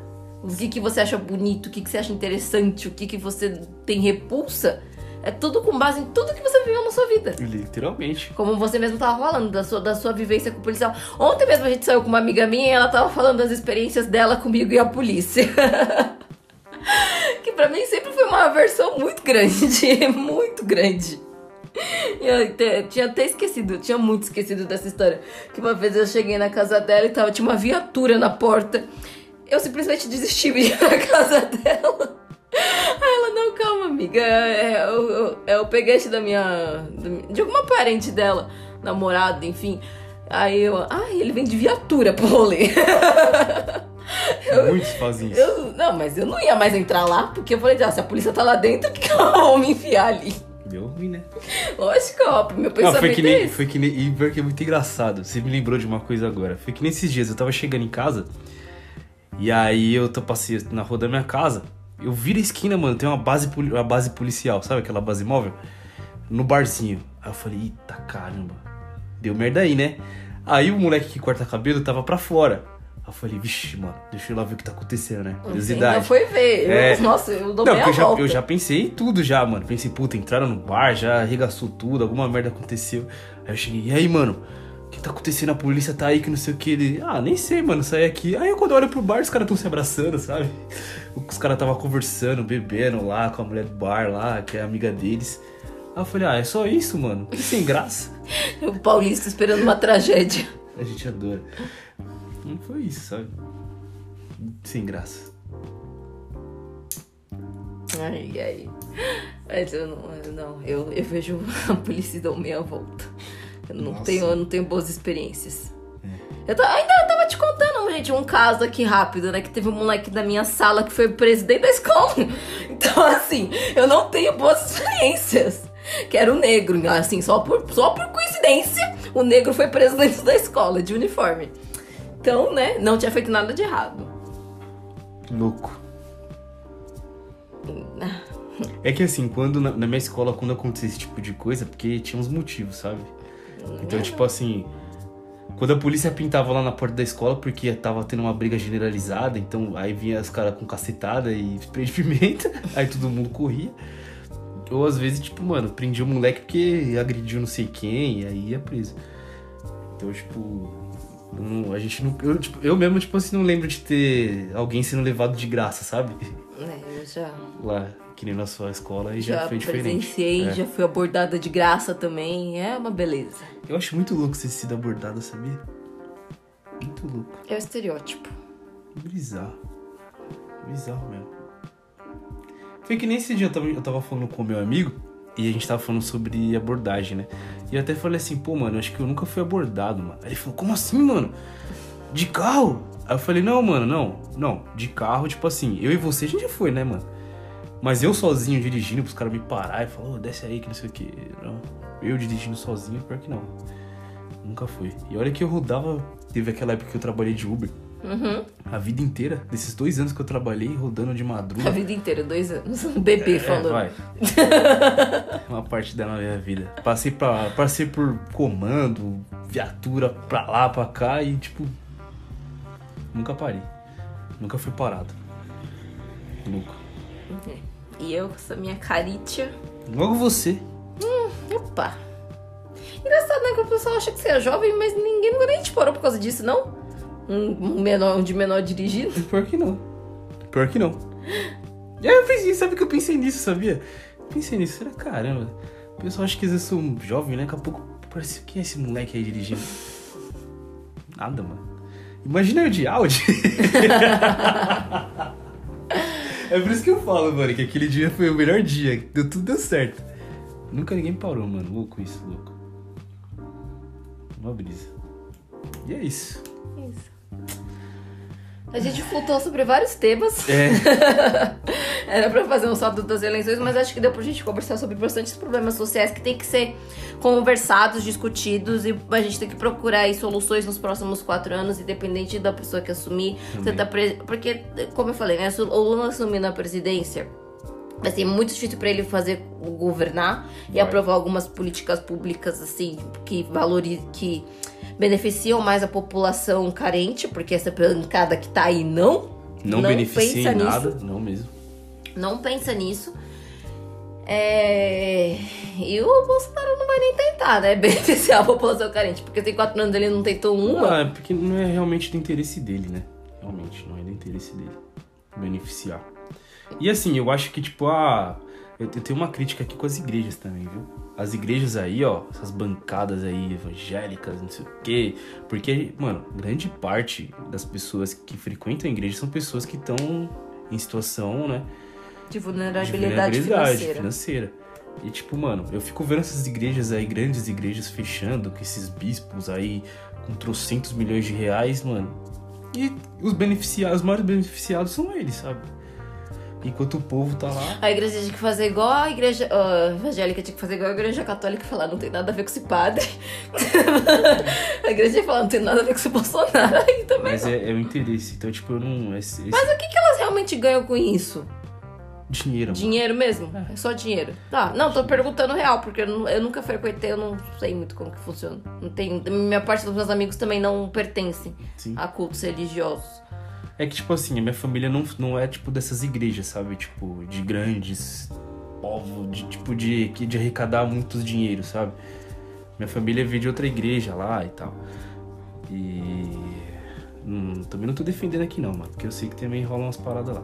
Mas essas igrejas, mano, tipo, rola, é, dá muito dinheiro, dá muita grana. É realmente uma máquina de dinheiro, mano. É uma máquina de dinheiro. E até porque é tudo isento, né, amor? É, Tudo isento. tem isenção fiscal. De tudo. Tanto que. Bom, não vou falar não. Eu ia falar um negócio, mas não vou falar não. Então eu tenho uma crítica, mano. Eu realmente eu acho que, mano, essas. Eu, eu penso assim. É que nem o que eu escutei um dia, esses dias, né, mano? Se a pessoa quisesse, quisesse voltar mesmo numa pessoa cristã, cristã mesmo, Eu compartilho. vai na Marina Silva, mano. Não, o que a pessoa falou é que se, se, se realmente o evangélico quisesse uma pessoa. É, Com os costumes evangélicos, né? é, tipo, alguém que realmente fosse. ó, se eles realmente quisessem, tipo, um evangélico no poder, a Marina já teria sido eleita há Sim, muitos anos. é. E exatamente. Isso é muito louco. Porque... eles só querem realmente alguém pra reafirmar, o Reafirmar, preconceito é. deles. E porque assim, os líderes, né? Os líderes dessas igrejas Nunca apoiaram ela. nunca apoiaram ela, É. mano, entendeu? Porque as ideias dela não, não batem com os interesses É deles. que eu- mas eu lembro que tinha uns negócios dela ser do Partido Verde também. Tá, amor, mas pensa, mano. Na Mas o verdade. Partido Verde morreu, né? Acho ainda tá morreu. aí. Porque eu nunca mais vi nada É. do Partido Verde. É, mas amor, pensa, tipo assim, ó, ela, independente de que partido que ela tivesse, se fosse do interesse mesmo dos desses líderes de igreja, Mano, mas não, não, acho que não, não é independente do partido, porque todo mundo fala do partido. É. Todo mundo que nem. Assim, é que é o que eu falo, o, o Lula é a pessoa mais investigada deste Brasil. Não acharam um A dele, tanto que ele tá solto. sim. Não acharam um A dele. Mas o argumento é, e o PT? É, O argumento sempre é o partido. sim. Na pessoa não fica. Mas e a Marina Silva, mano? O que que tinha o Partido Verde? Não, tinha uma, uma das pautas era a legalização da maconha. Ah, tá. Era- Isso era uma coisa que eu lembro de. Mas que eu era criança, mas uma da discussão que eu lembro é que, ah, mas como assim ela é evangélica e tá no partido da legalização da maconha? Eu lembro desse. desse- Mas ela era do PSOL, né? Não, ela era do PT, ela foi pro Partido Verde. Ah, tá. Ela- a origem dela é no PT. PT?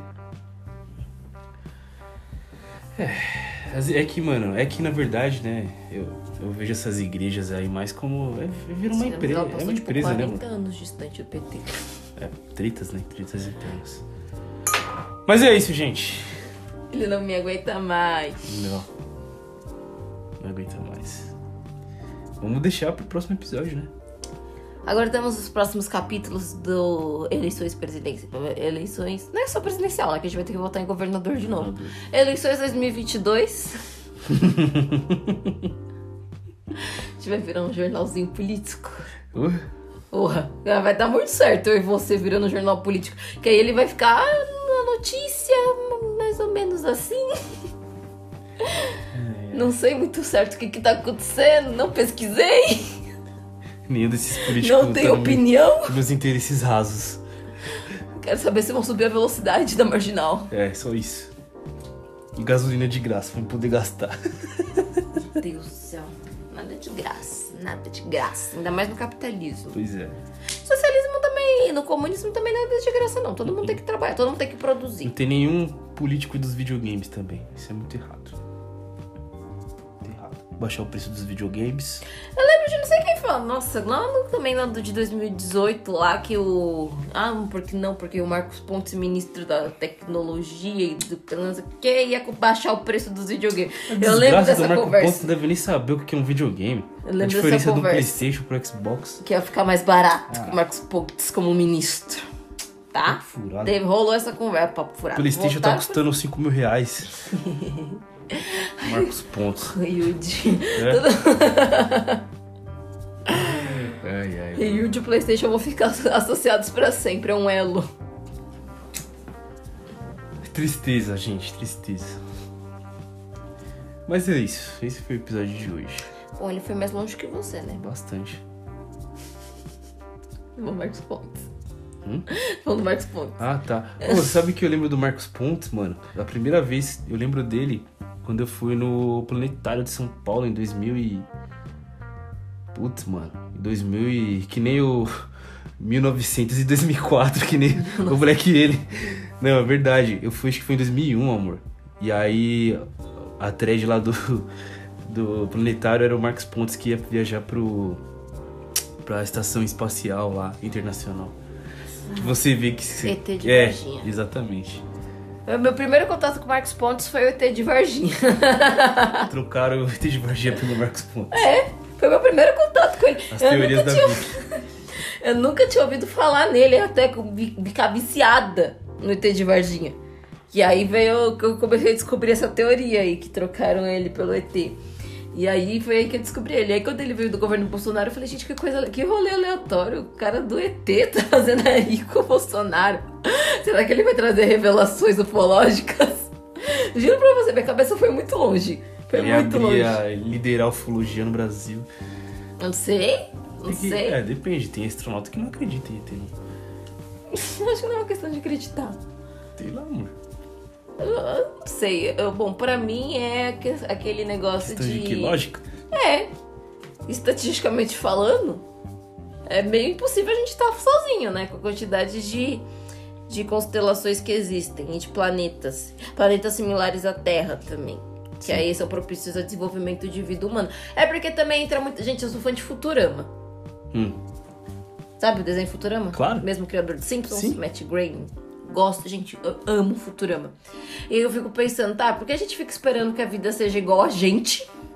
Dizendo que pode ser ou uma outra forma de vida que a gente nem imagina. Tipo, uma geleca 18D.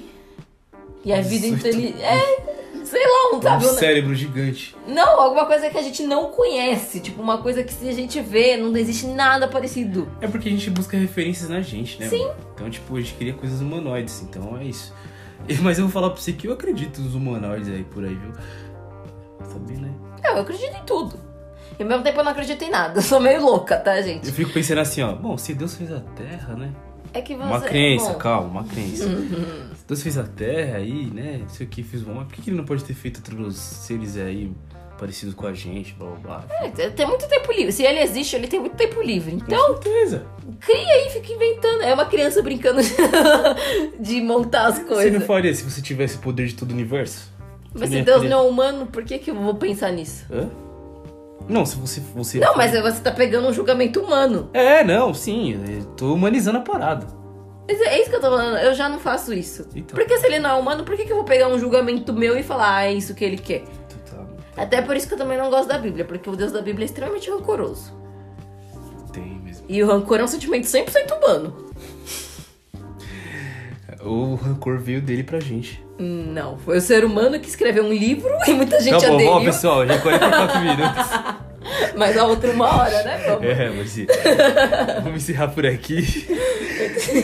Eu, eu não queria entrar nesse papo, mas deixa quieto. Toda vez, toda É. vez. É, é muito bom, gente. É que vocês não estão nas reuniões entre a minha família.